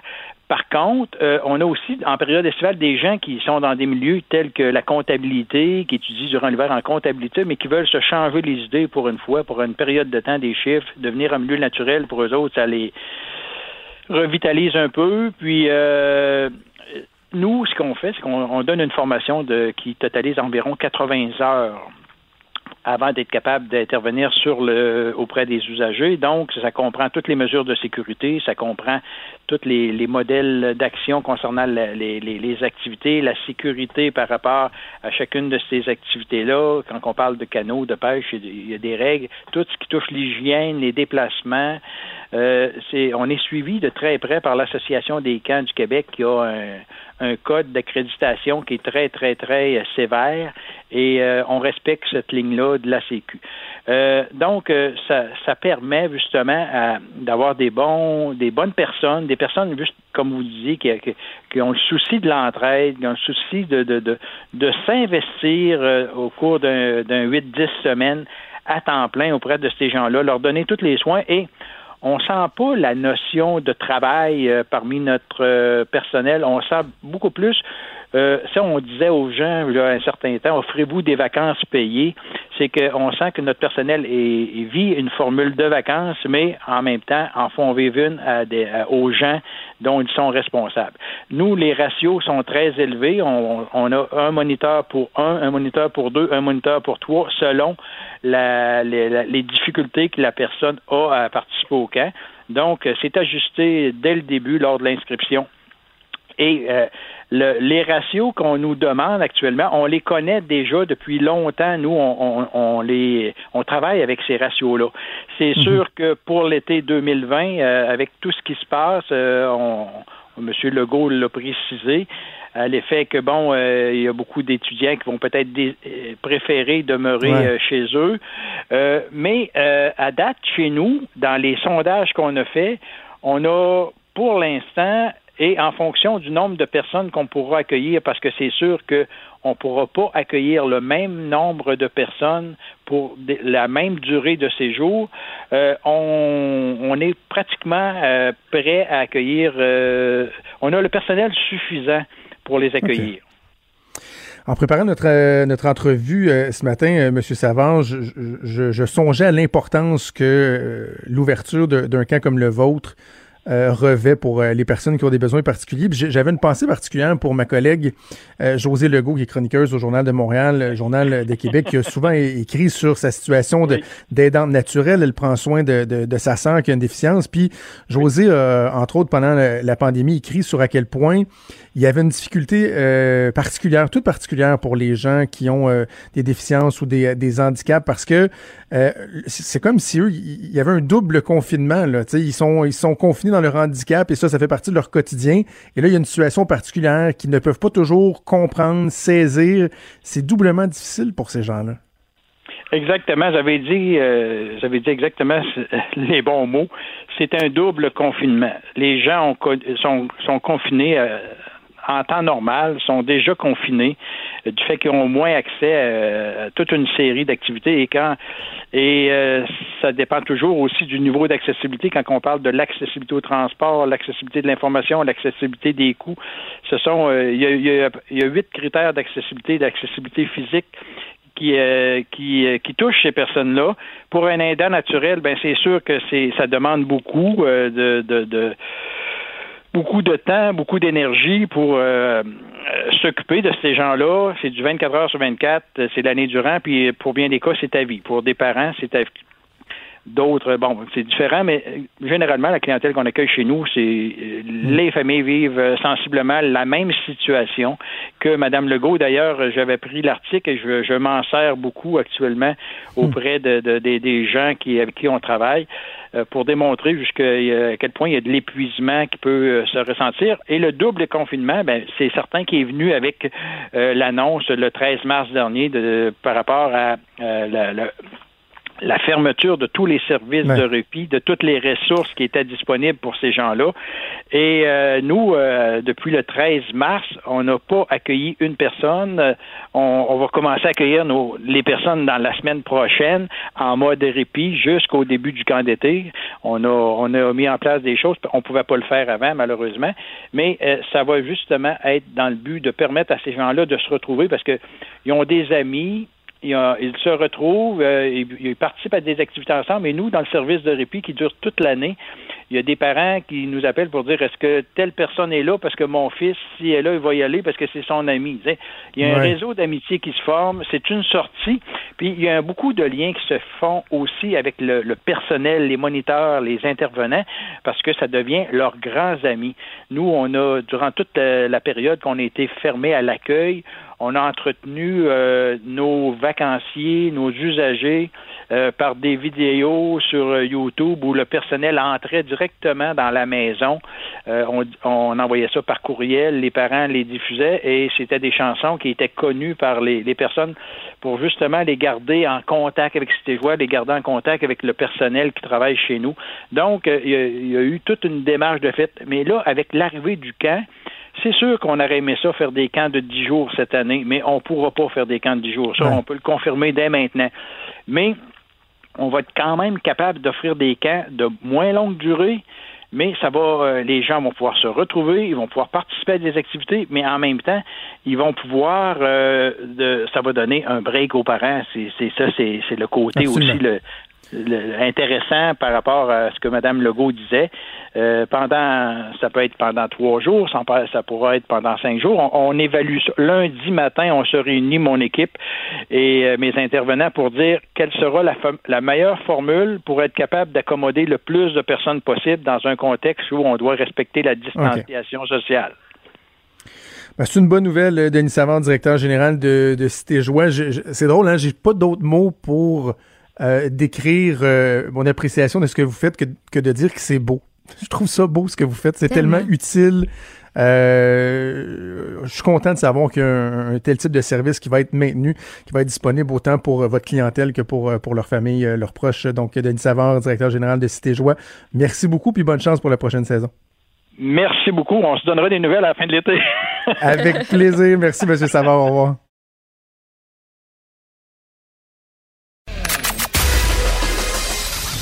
Des débats, des commentaires, des opinions. Ça, c'est franchement dit. Cube Radio. Entrepreneur d'ici. Achetons au Québec. Avec Michael Détrempe, chef de marque de la section porte-monnaie. Nouveau segment qu'on vous présente à Cube Radio dans Franchement dit. Et euh, Maud, je dois dire, je suis pas mal fier, moi, du travail que Québécois mm-hmm. fait euh, à différents égards. Le premier pour la culture, avec le lancement de Cube Musique aussi, la, la, la, la campagne qu'on a lancée sur la culture, mais également pour favoriser l'achat local, pour encourager nos, euh, nos entrepreneurs. Donc, mm-hmm. avec la campagne Entrepreneurs d'ici, Achetons Québec, qu'on débute aujourd'hui sur les ondes de Cube Radio, mais qui est en marche depuis, depuis quelques semaines.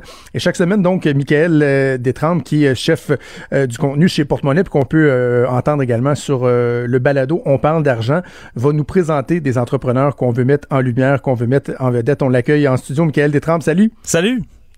Alors, peut-être nous, bon, là, je l'ai dit dans, dans, dans, dans les, les, grandes lignes, si on veut, là, mais euh, si tu avais nous expliquer euh, un peu plus en détail cette campagne-là, donc euh, Achetons Québec, la campagne entrepreneur d'ici. Ben, tu sais, comme, comme tu disais, on, on sent l'engouement pour, pour l'achat local, on sent que les gens veulent encourager les PME d'ici, mais encore, il, il faut, faut-il leur permettre là, aux marques québécoises de se démarquer, surtout en ligne, parce qu'on sait que ça va pas être facile de se battre contre les géants Amazon, Walmart et compagnie. Fait que de là, l'idée de la campagne Entrepreneur d'ici, c'est là où on donne une vitrine aux, PME euh, sur Cube et dans la section porte-monnaie du site du Journal de Montréal. Excellent. Donc, on va avoir l'occasion de présenter des entrepreneurs, des entreprises euh, à chaque semaine. Et on va commencer tout de suite avec un premier entrepreneur que je te laisse nous présenter. Ben, euh, aujourd'hui, je parle de Super Super. C'est une euh, super jeune PME fondée en 2019. C'est une gamme de produits de solutions culinaires qui appelle ça. donc, c'est notamment des sauces à préparation pour se faire du tartare à la maison. Puis ça tombe. Ça parle, ça. Ça ben, tombe dans ma table. Oh, ça parle. Puis, on s'entend, beaucoup de gens doivent s'ennuyer du tartare au resto. Donc, c'est une solution pour vivre un peu de resto à la maison. Euh, donc super super, c'est le bébé de Stéphane Do, euh, puis qui a un parcours quand même un peu atypique. Euh, le gars, c'est un ancien réalisateur et photographe qui a travaillé dans les médias pendant quasiment, je pense, plus de 20 ans. puis là, le gars, il cherchait professionnellement. Il, savait pas trop où, se situer, ça allait pas super bien. mais le gars avait toujours été un tripeux de bouffe, puis il avait besoin de changement, puis il s'est dit peut-être que j'ai une idée. Qu'est-ce qui t'amène à, avoir choisi ça? Puis il y a où le déclic là-dedans? Oh mon Dieu, ben ça part de loin parce que dans le fond, euh, quand j'ai vu que, euh, que, à, mon travail, ils ont offert des packages pour s'en aller, j'ai commencé à mon idée quand je, quand je te parlais tantôt des chefs, que je regardais ça, puis j'étais c'est donc beau qu'est-ce qu'ils font, mais là, tu sais, je peux pas faire ça. Je refais pas une carrière, repartir à zéro et tout. Mais là, on m'offrait euh, les moyens de passer une année à me questionner, à, repartir euh, une nouvelle carrière. Fait que là, je ben, le temps, là. Là, je le fais. J'avais plus de plaisir où ce que j'étais. Euh, j'avais le goût de travailler dans la bouffe. OK. premièrement, c'est digne de mention. Là. À l'autre courage, à 46 ans, décidé de se lancer euh, dans... Père de famille Exactement. Mais à partir du moment où tu as l'idée, là, bon, c'est une chose d'avoir l'idée de prendre la décision, mais là, il faut que tu mettes ça en branle. J'imagine qu'un des défis pour l'entrepreneur, c'est de savoir s'entourer, d'aller chercher les gens qui ont les compétences de ton incompétence. ben, ben, justement, parce que c'est là qui a, a, été quand même très intelligent, Stéphane, euh, parce que comme beaucoup d'entrepreneurs qui se lancent euh, en suivant une passion, euh, souvent la clé du succès, c'est de bien s'entourer pour couvrir ses angles morts. Parce qu'on peut être tripé sur quelque chose, ça veut pas dire qu'on est bon en comptabilité, en développement des affaires. Fait que lui, justement, il s'est associé avec le chef Jean-Simon Petit, qui est un ex participant à l'émission Les Chefs. Il avait travaillé avec lui dans le passé. Donc, il a commencé avec lui à, développer ses premières recettes. Il a fait appel à ses amis en marketing pour l'aider avec son branding. Euh, mais aussi, comme, euh, comme il m'a expliqué en entrevue, euh, il a beaucoup appris sur le tas. Euh, j'ai pas fait le décompte, mais je suis pas loin de 55 points de vente. OK. Fait qu'en moins d'un an, pour un gars qui connaissait rien de, du milieu, j'ai réussi à, à, tout faire ça moi-même. J'ai été cogné aux portes et depuis septembre, octobre passé, euh, je suis rentré dans les IGA. J'ai les marchés Lambert euh, que je suis arrivé avec, ma glacière. Euh, un vendredi matin à 10h30 à Bromont, au marché Lambert, j'ai rencontré le directeur. puis j'ai fait goûter live. Je sais pas si ça se passe comme ça dans la vie. Ben, je fais tout, en fait. Je, de, la vaisselle, de la production, de la, la livraison, le démarchage. Euh, les dégustations. Tu disais, Michael, donc, euh, c'est une jeune entreprise, puis, tu sais, je, je, je, me souviens, il y a quelques semaines, lorsque les gouvernements mettaient en place différents programmes d'aide, notamment la subvention salariale, on, on, prenait la mesure d'à quel point des entreprises bien établies étaient impactées par la pandémie, par la crise économique, mais il y a bien des gens qui disaient, oh, mais attention, il faut penser aux start-up aussi, là. Tu les, les, entreprises qui, elles, euh, ne peuvent pas dire, ben, j'ai vu une diminution de mon chiffre d'affaires de tant de pourcents parce que, bon, ils sont dans leurs premières années euh, d'activité. J'imagine que pour une, une, jeune pousse comme Super, Super, la pandémie, là, ils l'ont senti, eux autres aussi. Ben, surtout pour un, produit niché comme une sauce à préparation pour tartare, c'est pas nécessairement un, produit que les gens euh, sont super familier avec. Donc, c'est un énorme travail de terrain euh, pour que les gens adhèrent au produit. Donc, lui, les mesures de confinement arrivent. Il y avait toute une grande tournée de séduction en épicerie prévue pour euh, tout le printemps. Ça tombe à l'eau. Puis là, Stéphane m'a même avoué là, qu'il, a, quand même paniqué sur le coup. Mais heureusement, euh, il s'est reviré sur un dixaine. Puis c'est souvent une belle qualité des entrepreneurs, des bons entrepreneurs. Euh, puis il s'est mis à, à pousser la promotion de ses produits en ligne. Puis là, il a eu la chance de se faire remarquer par Daniel Grenier, c'est l'humoriste euh, ancien membre des Chicken Swell. Ben oui. Fait que je fais écouter ça. Il fait des, euh, des unboxings euh, de produits québécois. Mais ma- quand il a parti sa, sa- il a fait une vidéo pour dire qu'il allait faire ça. Ma blonde a vu ça. Euh, elle l'a elle l'a contacté. On a été le, porté le soir même chez, chez, chez eux. On a fait Ok, t'es un gars qui perd pas de temps, toi. Là, non, jamais. ben, en fait, ça, c'est bravo à ma blonde parce que c'est elle qui le fait. Euh, mais c'est ça. On, je suis avec les, les mêmes genres de personnes que moi. Et euh, elle, a, elle a été portée, elle a fait son pitch, puis ça s'est donné qu'il a fait la première vidéo sur notre produit. Ça, ça l'a amené euh, 45 000 views en une semaine. Quand même. hein. Tu sais, on reconnaît, Michael, les réflexes des bons entrepreneurs. hein. Ils sont fonceurs, ils hésitent pas, ils se revirent sur un dixaine, ils ont un front de bœuf. Euh, on le voit vraiment dans, dans les propos de, de Stéphane Do. Dis-moi, au final, là, là, on est euh, avancé dans, dans la pandémie. Ils s'en sortent comment en ce moment? Super, super. En ce moment, Stéphane euh, me dit qu'il s'en sort quand même relativement bien. C'est sûr, c'est pas parfait, mais euh, il m'avoue que euh, pour les ventes en ligne, avril, ça a été son meilleur mois euh, à vie. Fait que il y, a- il y a du Wow. très bon qui, qui se passe là. Puis je veux dire, on, on voit que les gens veulent cuisiner à la maison puis sont prêts à essayer des affaires parce qu'on a besoin de nouvelles recettes. Ça fait longtemps qu'on, ça fait deux mois qu'on qu'on cuisine à tous les jours. Euh, puis aussi, tu sais, Stéphane comprend quand même là, que des sauces à tartare c'est pas un, un produit essentiel, euh, mais il espère quand même que l'engouement pour le- l'achat local va se poursuivre, euh, puis l'aider à développer des, des nouvelles idées là, qui pourraient aider les Québécois à bien manger à la maison. On dirait que Tout la le monde pan- adhère à mon projet, mais en même temps, j'ai pas la prétention de nourrir le Québec. Mais j'aurais envie euh, de, de, pouvoir développer toutes mes autres idées que j'ai en arrière parce que j'en ai plein d'autres idées, de toutes mes idées de solutions culinaires, euh, que ce soit pas juste au tartare, mais que ça peut être aussi au niveau de la cuisson puis toutes ces choses-là. Tu sais, tu disais le, le tartare, c'est pas euh, c'est pas un produit essentiel, mais on dirait qu'en temps de pandémie, on veut tellement essayer plein d'affaires qu'on n'a jamais essayé. Tu le monde s'est mis à faire du pain, je veux dire. Ça Ah ouais, peut ben, là, on est rendu loin dans le pain, là. aussi, pas mal, on peut. C'est ça. Fait que, euh, laisser le pain de côté, puis euh, let's go le tartare. Là. Exactement. Fait que ça, c'est un. ben, je veux dire, on, on- s'entend que Stéphane m'avoue que c'est, c'est pas un timing idéal, Ouais. mais euh, justement, quand on est en affaires, des fois, c'est, c'est, c'est une question de saisir les opportunités. tu sais. Ben, tant mieux, sont nous, on peut, euh, par, euh, par le biais de, de nos médias, avec le porte-voix qu'on a, l'influence qu'on a, si on peut les mettre en valeur, ces entrepreneurs-là, euh, s'inspirer de leurs histoires, puis en même temps leur donner un coup de pouce. Donc, super, super, c'est l'entreprise euh, de la semaine qu'on présentait. Euh, L'entretien complet que tu as effectué avec Stéphano est disponible sur le balado On parle d'argent. Et euh, pendant ce temps-là, la, campagne qui se poursuit, j'imagine, il n'est pas trop tard pour les entreprises qui souhaiteraient s'inscrire, Michael? Non, il est pas trop tard, ça dure jusqu'en juillet. On invite les gens à aller sur la page Facebook de Porte-Monnaie. C'est la première publication au haut de la page, elle est épinglée là. Et on peut euh, juste se soumettre euh, dans les commentaires son entreprise, puis nous donner une petite raison pourquoi euh, on devrait la sélectionner. Super intéressant. Ben, Michael, c'est une belle initiative. On aura l'occasion donc de se reparler euh, à chacune des semaines, euh, à chaque semaine pour présenter ces entrepreneurs-là. Michael Détrempe, merci beaucoup. À la semaine prochaine. Merci.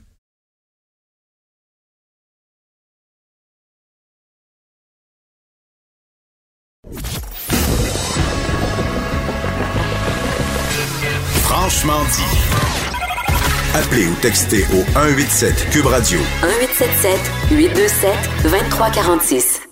J'ai bien hâte de parler à notre prochain invité, Maude, parce que il y a un lien, j'ai envie de dire, indirect à faire avec la pandémie et surtout certaines préoccupations que les parents ont de euh, donner du lousse à leurs jeunes, à leurs ados qui sont confinés, qui sont à la maison. Euh, on les laisse davantage euh, devant les écrans, devant les jeux vidéo. Puis là, on se dit, ouais, c'est jeux vidéo, c'est bon. euh, Ouais. c'est ça, mais en même temps, ça se peut-tu qu'il y, a, il y a moyen d'apprendre avec les jeux vidéo lorsque ce sont les bons jeux vidéo, lorsqu'ils sont bien utilisés. Et il y a une recherche donc qui a été rendue publique qui démontre que oui, oui, oui, il y a moyen d'avoir euh, un niveau d'apprentissage fort important, fort appréciable, peut-être même plus que le, le- les façons usuelles. On va en discuter donc avec Martin Riopel, qui est chercheur et vice-doyen à la recherche de la Faculté des sciences de l'éducation. Monsieur Riopel, bonjour. Bonjour. Euh, dites-moi, euh, présentez-nous cette, euh, cette étude-là. Donc, on parle d'une méta-analyse de 70, 79 études réalisées dans des écoles primaires, secondaires, post-secondaires. quels sont les, détails, les critères de, cette, de cette étude-là? De cette étude-là, oui. Ben, effectivement, on a, en fait recensé tous les articles qui, avaient été écrits depuis les années 2000 environ sur, sur les jeux vidéo et l'apprentissage des sciences. Donc, on a, on a recueilli toutes tous les articles qui étaient faits avec suffisamment de rigueur pour qu'on puisse analyser les résultats. On a mis tous ces résultats-là ensemble pour essayer d'en extraire le maximum d'informations possibles. Donc, de répondre à la question est-ce que les jeux font apprendre les sciences mieux qu'un enseignement traditionnel? C'était la première, euh, la première question. Puis la réponse était oui, ils permettent euh, de, faire un peu mieux apprendre qu'un enseignement traditionnel. Donc, c'est vraiment intéressant comme résultat euh, dans un premier temps. Donc, avec vos collègues de l'UCAM, vous avez fait ce, travail euh, euh, très très important. Dites-moi, de ce que je me souviens là, de, mes apprentissages par rapport à, la science, aux études, euh, normalement, on part avec une hypothèse de, de base qu'on tente d'infirmer ou de confirmer. Est-ce que est-ce que c'était le cas pour vous? Puis est-ce que cette hypothèse-là tendait effectivement à vouloir démontrer qu'il y avait des avantages? Oui, ben nous, on était assez convaincus des, avantages parce qu'on on développe nous-mêmes des jeux euh, dans notre équipe et on a fait des expériences euh, pour essayer de voir est-ce que ces jeux-là faisaient apprendre de façon significative. Et oui, on est arrivé à la conclusion à chaque fois que euh, les, les, enfants apprenaient et même de façon surprenante, des fois apprenaient très bien. Donc, par exemple, un jeu sur les fractions qu'on a développé, lorsqu'on l'a testé avec des enfants de troisième année pour apprendre les fractions, bien, on a remarqué au niveau de résultats euh, de, tests internationaux sur les fractions qu'il rattrapait les enfants de quatrième année. Les enfants de troisième hmm. année, en jouant au jeu, devenaient aussi bons que les enfants de quatrième année aux tests internationaux. Donc, il y avait vraiment un effet d'apprentissage qui était significatif et important. Donc, on avait l'hypothèse que oui, on allait trouver quelque chose, euh, quelque chose comme ça, et c'est ce qui est arrivé. Et comment on l'explique, euh, M. Riopel? Est-ce que c'est euh, l'aspect ludique de la chose? Comment on peut tenter d'expliquer que l'apprentissage va être même plus efficace que les manières euh, traditionnelles? Ben, c'est très intéressant votre question, surtout avec, avec l'idée de l'aspect ludique de la chose, parce qu'on a essayé de, de, voir quelles sont les variables qui influençaient l'apprentissage. Donc, parmi toutes les variables possibles, et une des variables, c'était justement l'aspect ludique du jeu. Est-ce que le fait que le jeu soit plus ludique ou moins ludique influence l'apprentissage? La réponse pour ce qui est de l'aspect ludique, c'est non. Ça, ça, ne produit pas du tout d'effet sur l'apprentissage. Ah non. Par contre, ah, c'est très étonnant parce qu'on voyait bien que le jeu produisait un effet, mais c'est pas son aspect ludique. Par contre, ce qui produisait un effet, ce qu'on a observé, qui produisait un effet, c'est l'aspect d'avoir du contrôle sur le jeu, de pouvoir interagir avec le jeu, euh, de, façon constructive, si on veut. Donc, cet effet-là a modulé l'apprentissage d'une façon euh, importante. Et euh, un autre effet, c'est la durée du jeu. On, a vu que plus l'intervention est courte et plus l'effet est grand. Ce qui veut dire que on pourrait dire, par exemple, par rapport aux ados qui passent plein de temps, que de jouer trop longtemps, ça produit plus d'effet sur l'apprentissage à partir d'un certain moment. Et donc, il faut bien doser les interventions pour que ça puisse faire apprendre. L'autre variable qui est probablement déterminante, c'est le fait que le jeu soit développé pour faire apprendre. C'est pas n'importe quel jeu qui fait apprendre quelque chose du pour, pour l'école, on comprend bien je trouve l'aspect du contrôle euh, fort intéressant. Puis l'image que je me fais en tête, c'est par exemple, moi, là, bon, chacun a, eu ses techniques pour, euh, pour bien réussir à l'école, mais moi, euh, des fois, je, si je faisais de la révision, juste de réécrire manuellement, moi, d'écrire ce que j'essayais d'apprendre, j'avais pas besoin de revoir le papier. Après, juste de l'avoir écrit, on dirait que je l'assimilais. Mm-hmm. C'est un peu ça, le fait de jouer un jeu, de contrôler l'opération et tout ça. Il y a quelque chose, un, un contact qui est plus direct avec la matière à assimiler, quoi. Oui, oui, absolument. L'idée, c'est un contact qui est plus direct et ça permet un cheminement, quand on y pense, plus personnalisé. Dans les jeux qu'on a développés, nous, on, fait des jeux qui, qui ciblent les obstacles à l'apprentissage. Et là, l'enfant, l'élève, va essayer quelque chose qui, pense vrai, et là, il va observer que ça ne fonctionne pas. Et là, ensuite, il va changer sa stratégie pour réussir le jeu. Et ce changement de stratégie-là, c'est ça qui va produire l'apprentissage. Et effectivement, lorsqu'on contrôle nous-mêmes le jeu, ben, on, peut tester les idées qu'on a par rapport au phénomène. Et donc, d'un point de vue scientifique, ça a beaucoup de sens. Et, par la suite, à force de faire des expériences, on finit par faire évoluer euh, notre conception vers la bonne conception. Ce qu'on fait moins lorsqu'on reçoit un enseignement passivement. C'est logique. Est-ce qu'on est en mesure, selon ce que vous avez observé dans l'étude de M. Riopel, de savoir pour quel groupe d'âge euh, les avantages sont plus marqués si on, compare, par exemple, les jeunes du primaire aux jeunes du secondaire, au niveau collégial, universitaire? Oui, oui, c'est un résultat très intéressant. On est, on est surpris, à la fois euh, intrigué par ça. C'est les étudiants du secondaire qui profitent le mieux des jeux vidéo. Les étudiants hmm. du primaire en profitent aussi, mais c'est vraiment au secondaire que l'effet semble être le plus grand. Donc, ça, ça pose toutes sortes de questions par rapport à l'apprentissage des sciences. Est-ce que c'est parce qu'à cet âge-là, ils seraient plus réceptifs à la dynamique du jeu, ou peut-être qu'ils ont ils ont besoin de plus interagir personnellement avec le jeu. Euh, est-ce que c'est parce que leur esprit est prêt à recevoir euh, les, modèles scientifiques en question? Ça soulève plus de questions que d'autres choses, mais c'est vraiment intéressant de voir que c'est au secondaire que ça produit les plus grands effets. Avez-vous avez l'impression que vos conclusions vont un peu euh, à contre-courant de, de, de, certaines idées généralement reçues? Parce que de plus en plus on voit des écoles qui vont euh, interdire par exemple les téléphones, certains vont remettre euh, en doute le réflexe qu'on a là, beaucoup beaucoup se tourner vers les tablettes, vers les moyens d'apprentissage électronique. Est-ce que vous rencontrez de, de, de la résistance ou euh, les gens sont, en, sont à même de faire la part des choses entre des jeux qui, utilisés intelligemment, sporadiquement, peuvent avoir un impact positif et le, téléphone tout azimut, l'écran tout azimut. Ben, je, pense que les gens sont bien conscients que l'écran tout azimut n'a pas beaucoup de sens au niveau scolaire, mais lorsqu'on lorsqu'on est modéré, je pense que oui, les, gens comprennent très bien qu'il y a un potentiel avec ça et euh, ils ont juste à jouer euh, quelques minutes avec un jeu bien construit pour voir l'effet tout de suite. Là sent tout de suite qu'on est en train d'apprendre quelque chose et c'est très intéressant et amusant et raisonnable dans le milieu d'utiliser ça. Le défi, c'est de bien les utiliser, de bien les scénariser, de bien les coordonner avec les autres façons d'apprendre en classe. Parce qu'on comprend que euh, si on ne fait que des jeux, c'est un des résultats d'études, si, si c'est des durées qui sont trop longues, l'effet sur l'apprentissage diminue. Dites-moi, je voyais des, exemples de jeux euh, auxquels vous-même euh, vous avez participé dans, l'élaboration. Bon, euh, Mécanica sur les, rudiments, les rudiments de la physique, un autre jeu sur l'identification des, des, oiseaux, des papillons, des constellations. Est-ce que ce sont des jeux qui sont accessibles pour tout le monde ou c'est vraiment pour l'enseignement en classe? Est-ce qu'on peut se les procurer, par exemple? Ben, ces jeux-là, les deux que vous avez mentionnés, sont complètement gratuits et disponibles en ligne. Les gens ont juste à aller sur mon site personnel, riopel.cam.ca. Ils vont trouver le lien, ils peuvent cliquer et jouer déjà. Pour apprendre les oiseaux, et c'est fait pour être pour n'importe qui, c'est, extrascolaire. Le jeu sur la mécanique est aussi un jeu auquel n'importe qui peut jouer, mais ça va vous rappeler euh, des, réflexions que vous avez faites quand vous avez fait des cours de physique, par exemple, sur la, cinématique, sur les forces. Tout le monde a des conceptions par rapport à ça et c'est très amusant. Le jeu sur les fractions, par contre, lui, il faut l'acheter, mais il coûte pas très cher. C'est 5 sur l'Apple Store.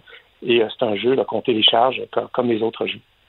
Vraiment, vraiment intéressant. Ça va trouver preneur euh, chez nous. On parlait justement cette semaine avec ma collègue Maude que mes enfants se sont développés une passion pour, euh, pour les oiseaux, l'observation. donc, assurément. Assurément, on va aller, on va aller consulter ça. Martin Riopel, donc vous êtes chercheur et vice-doyen à la recherche de la Faculté des sciences et de l'éducation de l'UCAM. Très, très, très intéressant. Merci de nous avoir parlé. Ça m'a fait plaisir. Bonne journée à vous. Merci, au revoir. Vous écoutez Franchement dit. J'aurais peut-être pu être une bonne en sciences, Joe. ça, aurait, ça aurait pu arriver, là.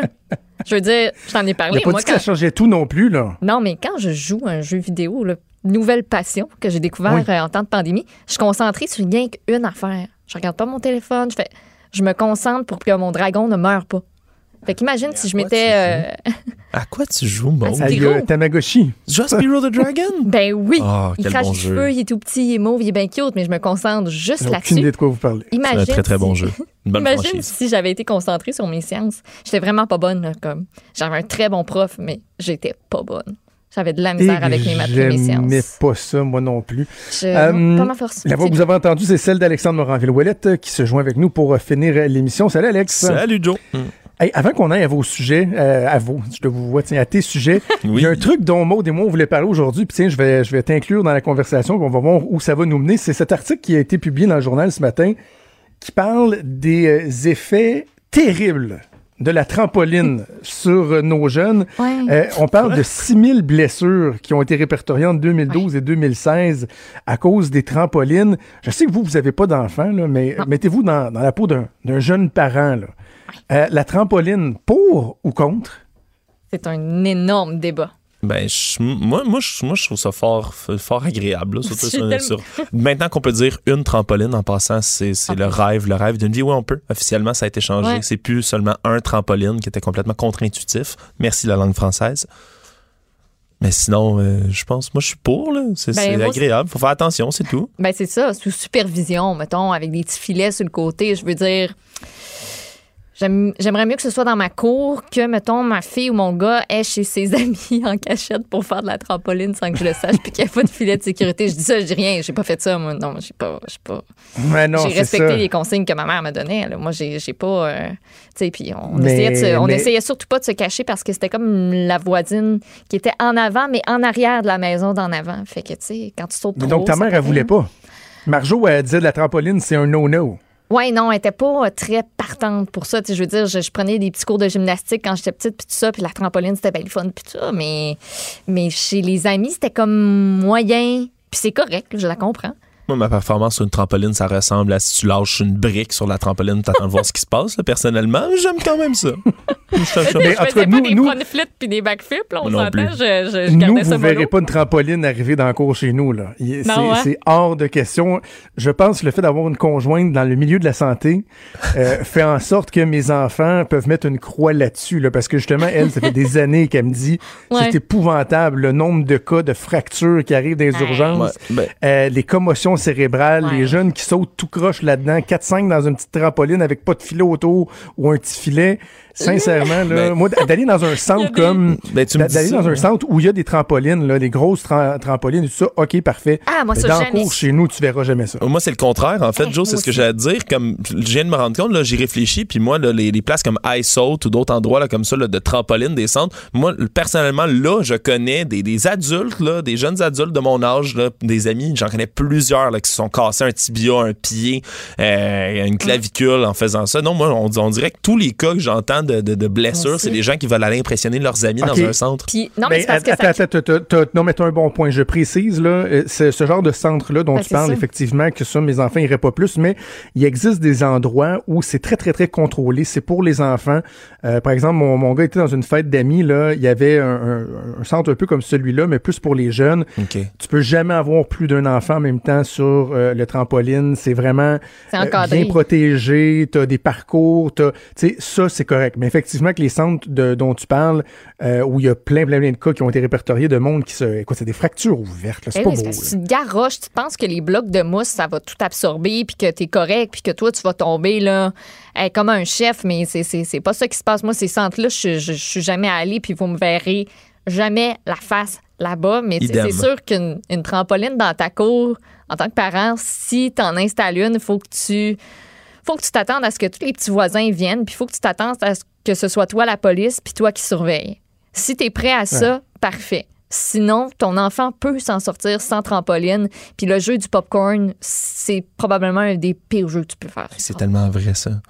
Que tout le monde se pitch, là? Non, mais c'est parce que tout le monde est en petite boule. Puis là, il y a une personne dans le milieu qui saute, qui saute, qui saute. Fait que là, toi, tu revoles, tu revoles. Mais là, il faut pas que tu, faut pas que tu lâches ta position de popcorn, comprends-tu? Il y a toujours un blessé à ce jeu. Toujours. Toujours. C'est clair. C'est comme le roi clair. de la montagne version trampoline. Jamais une bonne idée. Un bon débat de régler, hein? Ben oui. Hey, avant qu'on se laisse, euh, tiens, je veux parler d'un- d'un d'un des sujets que tu proposais, un rave en Allemagne qui, euh, qui est particulier. Est-ce que c'est un rave qui va respecter la distanciation sociale et physique? Oui, puis l'Allemagne est bien connue pour ses raves, ses soirées endiablées et autres. Vous vous souvenez, on avait parlé dernière fois d'un concert, euh, euh, si on veut, un drive-thru un peu. Mais c'était le même concept, mais pour des raves qui étaient, organisés par le club Index à Schuttorf.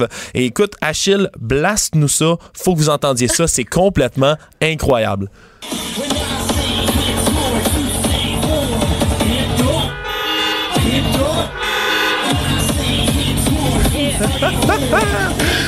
Et à la place, les gens, en place de crier, tout le monde klaxonne de partout, les fenêtres Wow. fermées, tout le monde est dans leur voiture, tu vois les autos qui shake d'un bord et de l'autre. Fait fait que c'est sécuritaire, hein, tout le monde dans sa voiture. Ben oui. Mais euh, écoute, ça a brassé de, de, de tout bord, tout côté. Moi, je trouvais ça complètement là, incroyable.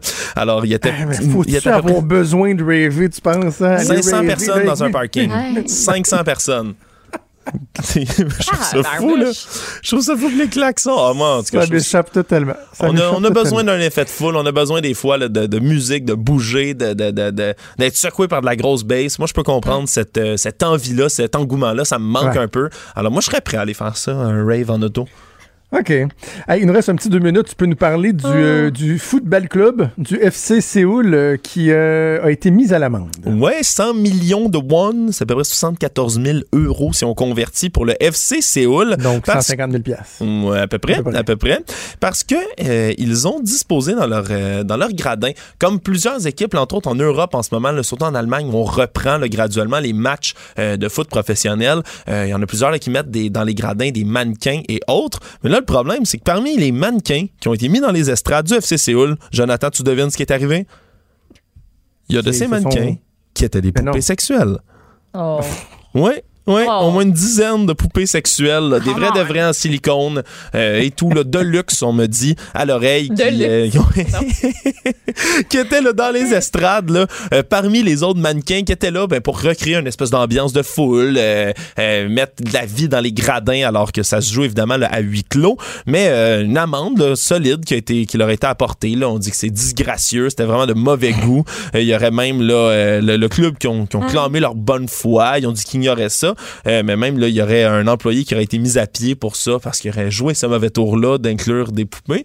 Mais, Ben, euh, voyons donc. Ouais, ouais. Ben oui, regarde, c'est pas. Je euh, m'excuse, mais des fois, dans des rassemblements sportifs, on voit des gens dans les estrades qui sont euh, beaucoup plus disgracieux qu'une poupée gonflable qui, euh, Ouais, stationnaire peut-être sur moins un à banc. Séoul, en Corée du Sud. tu sais. Moi, je me dis que c'est c'est peut-être moins Peut-être pire moins- qu'en Plus Europe. relax. Je Ouais, pense un tout petit peu, plus. mais euh, peut-être. Je veux pas, je veux pas avancer quoi que ce soit. là. J'ai Ouais. pas les, les données devant moi. Mais euh, quoi qu'il en soit, en ce moment, c'est vraiment une belle question. Hein, le- comment remplir les gradins pour la reprise des Ben événements oui. sportifs. Je pense que c'est au Danemark, entre autres, où euh, ils voulaient faire ça un peu comme sur Zoom, mettre des sur un gros écran géant, mettre des places Ah, come de on. tous les fans qui peuvent regarder sur Zoom le match en même temps. Euh, je sais qu'il y a un autre endroit en Europe, je suis plus certain si c'est aux Pays-Bas ou en Allemagne, où tu fais payer ton billet pour être dans les estrades. Mais une version, un cardboard cutout en anglais, là, une version en Mhm. carton, une image en Oh, carton, wow. grandeur nature de toi, à Oh, ta place, wow. dans ton siège, Hein. au match. Ça, je veux. Ah là là, voilà. Eh Hey, oui. merci Alex, ça a été un plaisir euh, de t'avoir en remplacement de, de Dess. On se reparle pour ta chronique euh, la semaine prochaine. Je vous souhaite à tous un excellent week-end. Un gros merci euh, à toute notre équipe, à Achille Moinet, à Frédéric Mocol, à à Véronique Morin qui était à la recherche aujourd'hui. Passez un bon week-end. Faites attention, là. Tu sais, euh, ouvrez les vannes, là, mais euh, faites attention, déconnons pas, restons quand même euh, disciplinés et, ça va bien aller, qu'ils disent. Je peux pas croire que je finis là-dessus. Sophie Durocher qui s'en vient, on se reparle le lundi à 10h. Salut. bye.